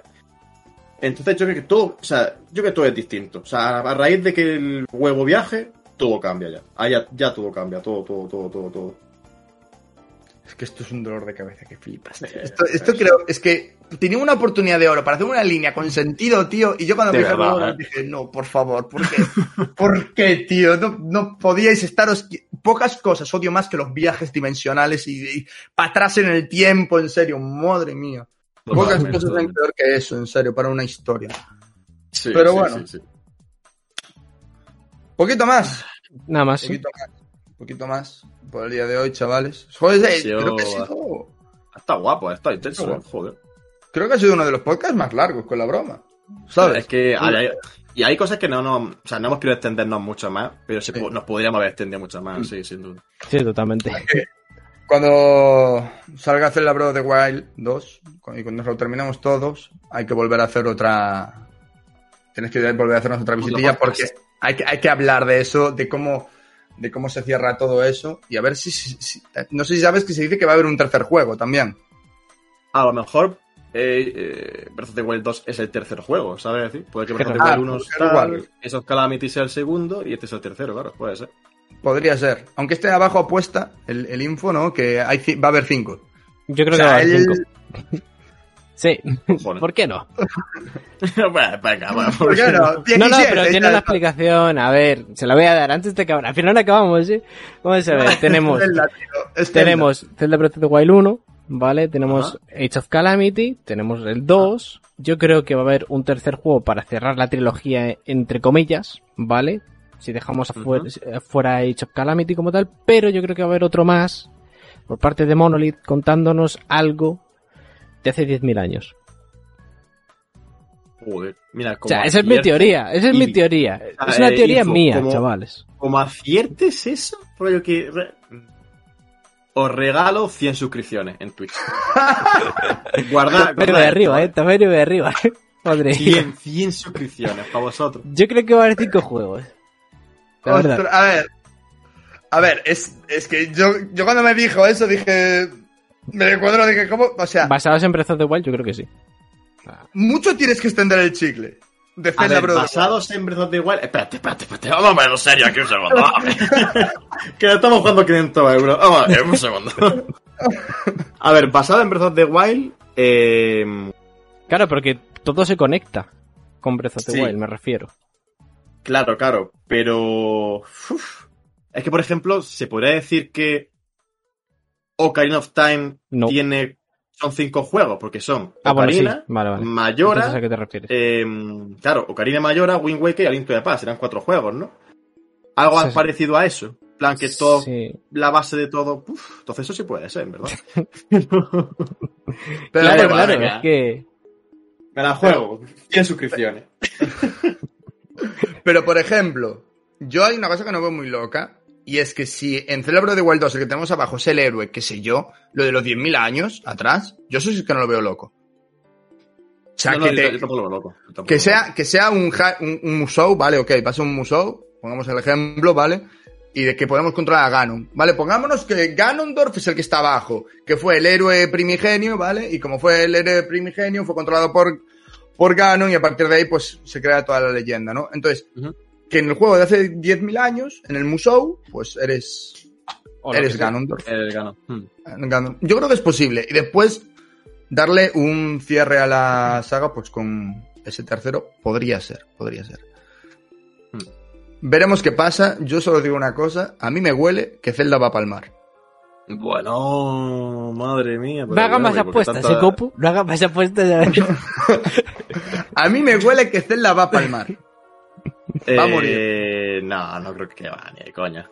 No, no, no, no. O sea, Nintendo haciendo un juego donde muere Cell. ¿Estamos locos o qué? O sea, O sea- te, recu- te recuerdo que, que hemos matado a eh, todos los guardias de un castillo totalmente inocentes. Pero, hemos o sea, visto el A ver, Link no habla y Zelda va a morir. O sea, no son capaces de hacer que Link hable y van a hacer que Zelda muera. Venga, hombre. Bueno, pero puede haber un personaje, ¿sabes? Sí. a Estilo Midna, ¿sabes? Que acompañe. Por ejemplo, el tema de la madre también. ¿Va a Mm. aparecer la madre en algún momento? A mí me pareció muy curioso que se mencionase tanto a la madre, entre comillas, en Breath of the Wild 1. O sea, no se le menciona de forma activa, ¿sabes? Pero entre lo que se medio menciona en Breath of the Wild 1 y lo que se menciona en el Legends of Calamity, pues Mm. dices, uh, pero bueno. Aquí hay algo interesante. Mm, Salía de cabeza para abajo, si mal no recuerdo. Sí, ¿no? sí, sí, sí, sí, sí. De hecho, Sí. hablando con Hierro, yo llegamos a la, a la idea de que. ¿Y si la madre desapareció porque ella fue el inicio de todo eso? Mm, De De hecho, tengo una teoría hablando de eso, sí. O sea, eso- que se han hecho 20.000 teorías ya, así que... O sea, eso sería espectacular, por la, el peso que tiene Zelda con su familia y con, y con todo eso. O sea, hacer que la madre sea el detonante de todo lo malo que ha ocurrido. O sea, para es- entraría en shock, ¿sabes? Y. Claro, o puede que la clave esté en la espada maestra. Al fin y al cabo, claro, es que no quiero hacer spoilers de Skyward Sword. Que te juegue Skyward Sword, Ibi, coño. No se puede hablar, hombre. Pero sí, sin spoilers, sin spoilers ninguno, ¿vale? Em, sabes que Fai está relacionado Sí. con la Master Sword, ¿vale? Sí, sí, sí. Sé dónde está, no te preocupes. sé dónde Vale, está. pues, ¿y si hay que romper la espada maestra? Porque al fin y al cabo la espada maestra es lo que siempre... Es donde se mantiene todo el poder del mal, ¿no? Es lo que el- es el sello del mal. Entonces, si no hay espada maestra, si, pues, pues no hay sello, entonces el mal se esparce. Pero puede que el mal esté porque está la espada maestra, ¿sabes? decir, si la espada Un maestra no existiese- vicioso. Claro, es como un ciclo vicioso. Si desaparece la espada maestra, desaparecería el mal, al fin de cuentas. Tenía un nombre ese tipo de paradojas y no me acuerdo cómo se llamaban. Eran, Pero- O a lo eran mejor, como se, o a lo mejor se desata algo peor, destruyéndola. O algo peor. Puede ser, sí. Que también, Exacto. claro, lo que dijimos también, si Link va a tener el brazo escacharrado, ¿qué va a pasar con la espada maestra, sabes? Yo creo que no la vamos a poder usar. Es que. La usará Zelda. Ya está. Ahí lo tenemos. Pues, eh, Sería espectacular, la verdad. La cosa es saber cómo lo justificas, esa es la cosa. Claro, claro. Esa es la Buah, cosa. pero el caso es que ya yo lo estoy viendo. O sea, si Zelda tiene un mínimo de protagonismo de gamers, eh, Team, ¿cómo? Maldita feminazi, ahora Zelda es una chica. Ah, por favor. Ahora Link es una chica. Vale. No, pero creo que Zelda the Wild va a ser un juego que va a ser muy odiado. Va a ser muy odiado, pero para los que de verdad sabemos... O sea, lo que comenzaste tú en el podcast, que hay que mantener los pies en el suelo, ¿sabes?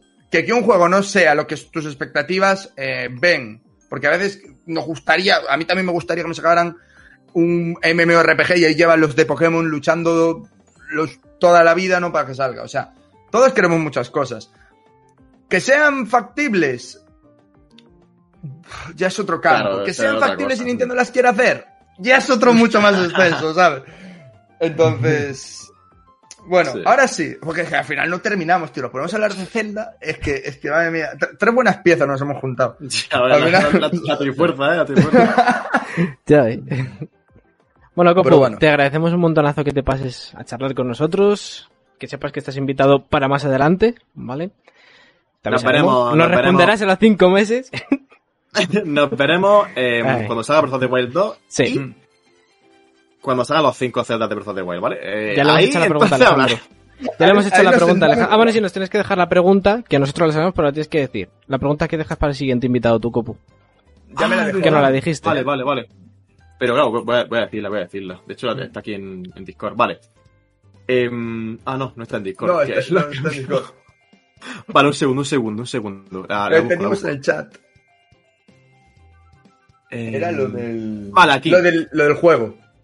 Vale, sí. Si pudieses olvidar un juego para poder jugarlo de nuevo desde cero, ¿cuál sería? Ok. Porque, por ejemplo, a mí me encantaría, tío, volver a jugar a Breath of the Wild de cero sin saber nada, tío. A mí, también. Breath A mí también, eh. A mí también. Ah. Bueno, yo no sé si estaría entre of the Wild o Mayoras. Porque Mayoras fue como mi inicio a la ansiedad, ¿sabes? A partir de ahí. o sea. Yo, yo, jugué con 12 años a Mayoras más y yo creo que desde aquella. O sea, me acostumbré a ella, ¿sabes? Porque ahora. Eso es como O sea- el meme este de, de Twitter que rollo, si jugaste a Mayoras más de pequeño, ahora te das depresión. O sea, es que, tío, es que yo hace poco lo rejugué. Lo rejugué, bueno, hace poco, hace un año o así, lo, lo, lo rejugué cuando fue el, todo el tema de- del confinamiento y tal. Y yo dije, hostia, si esto es lo que siento todas las mañanas, espérate. que esto, esto fue el, el detonante en mi vida, ¿sabes? De la ansiedad. ¡Ostras! O sea, ahí estuvo el punto cero, ¿sabes? De la, de, de la ansiedad. No, pero. O sea, Mayoras más te lo hace pasar mal. O sea, la Sí. primera vez que lo juegas, si no sabes nada, lo pasas mal. Y ya, una pregunta que tengo para vosotros, ¿vale? De este tipo de preguntas existenciales. Sí. ¿Qué celda os llevaríais a una isla desierta? Porque eso es muy importante, porque es como que, Uf. vale, te puede gustar más un Zelda, porque oh, es que la historia de este es maravillosa, es que no sé qué, esto es increíble, pero ¿cuál te llevaría a una isla desierta? ¿Cuál Yo- es ese Zelda que...? Yo me the llevaría. Twilight Princess, la verdad. Uf, también, también. Yo me. Yo, o Breath of the Wild o Wind Waker, tío, porque Wind Waker también, eh, te, mon- te montas tus historias por ahí, tío, con Wind Waker también, está muy guapo. Que, que Breath of the Wild, el tema de cómo está hecho, tío, te da para mucho. Rollo, Sí, es- hoy me apetece coger y ver cuánto tiempo duro en parabela catapultado mediante un tronco, ¿sabes? Todo- Y o tú puedes vas- hacerlo, y te lo-. Claro, y te lo anotas que en un Breath of the coco. Wild da mucha libertad. Claro, Entonces, sí. Da mucho más juego que, que los demás. Claro, Es perfecto para eso también. Para llevarte A ver una cuántos. Bokoblins puedo matar sin que me maten. Claro, es que O sea, la pregunta sobre todo es por Puñetazo, eso que... sí. Porque Breath of the Wild, claro, eh, se le destaca mucho, se le critica mucho el tema de ay, pero es que tiene la mazmorra no, no está tematizada, ay, pero es que la banda sonora, ay, pero es que la historia, ya, ya, pero ¿cuál te llevaría a una, a una isla desierta? O sea, si solo pudiese jugar a un Zelda, ¿cuál sería? Breath of the Wild, ¿no? Pues ya está, tío. Pues ya está, ¿sabes? La banda sonora es espectacular, tío. Eh, A mí, una- increíble, para mí a, mí a la pista del castillo, que se, increíble. ¿sabe?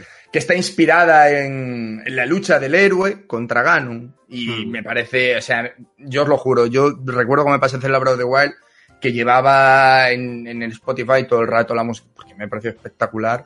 Mm. Y, y recuerdo una vez, la- el peor día de mi vida, que me quedé dormido en el tren, con los cascos puestos, con la Switch en la mano, con el Zelda the Wild, porque estaba, estaba caminando y simplemente con el sonido del ambiente de, De la un viaje. relajación y- me- me quedé- claro, pero esas cosas no las tiene otro Zelda the Wild, otro Zelda. Otro ¿sabes? Zelda, exactamente, sí. Esas cosas no, no te las da otro Zelda.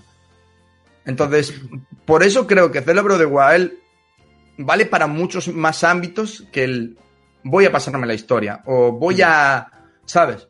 A, pesar de que digo esto, ¿sabes? Y solo tengo el 22% del juego completado.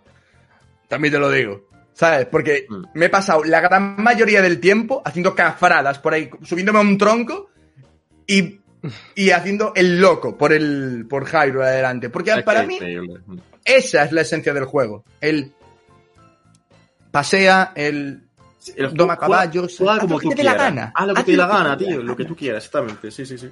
Exactamente, esa es la esencia de Breath of the Wild. Y, y yo que soy fan de los juegos estilo Minecraft, ¿no? Estilo mm, que te permiten hacer lo que te dé la gana, pues para mí ese juego Mm. fue maravilloso, maravilloso. Totalmente. Pues bueno, ahora sí, tercera vez que nos despedimos. tercera vez. A ver si ahora somos capaces, chavales. Poquito más, muchísimas gracias, Copu. Nada, Eso, un estás invitado, tío, para otra vez. Sabes que aquí te recibimos para hablar de lo que quieras, de rumores, de Zelda. Que sepas que aquí tienes un micro cuando lo necesites. Y nada, chavales, muchísimas gracias a todos los que habéis estado en el chat. Como siempre, recordar, dejar un like caso. Tenéis el canal del Templo del Tiempo, de Copu, abajo, en el título. Podéis clicarle y echar un vistazo a todas sus teorías. Recordar, abajo tenéis eh, nuestras redes, Twitter, tenéis Instagram, Twitch, donde hacemos directos diarios. Ahora mismo estamos con el pre-3. Y nada, un abrazo a todos. En especial a ti, Copu, gracias por venir. Y nos vemos la próxima. Bye bye, chavales. Venga. Hasta luego. Chao. Hasta luego.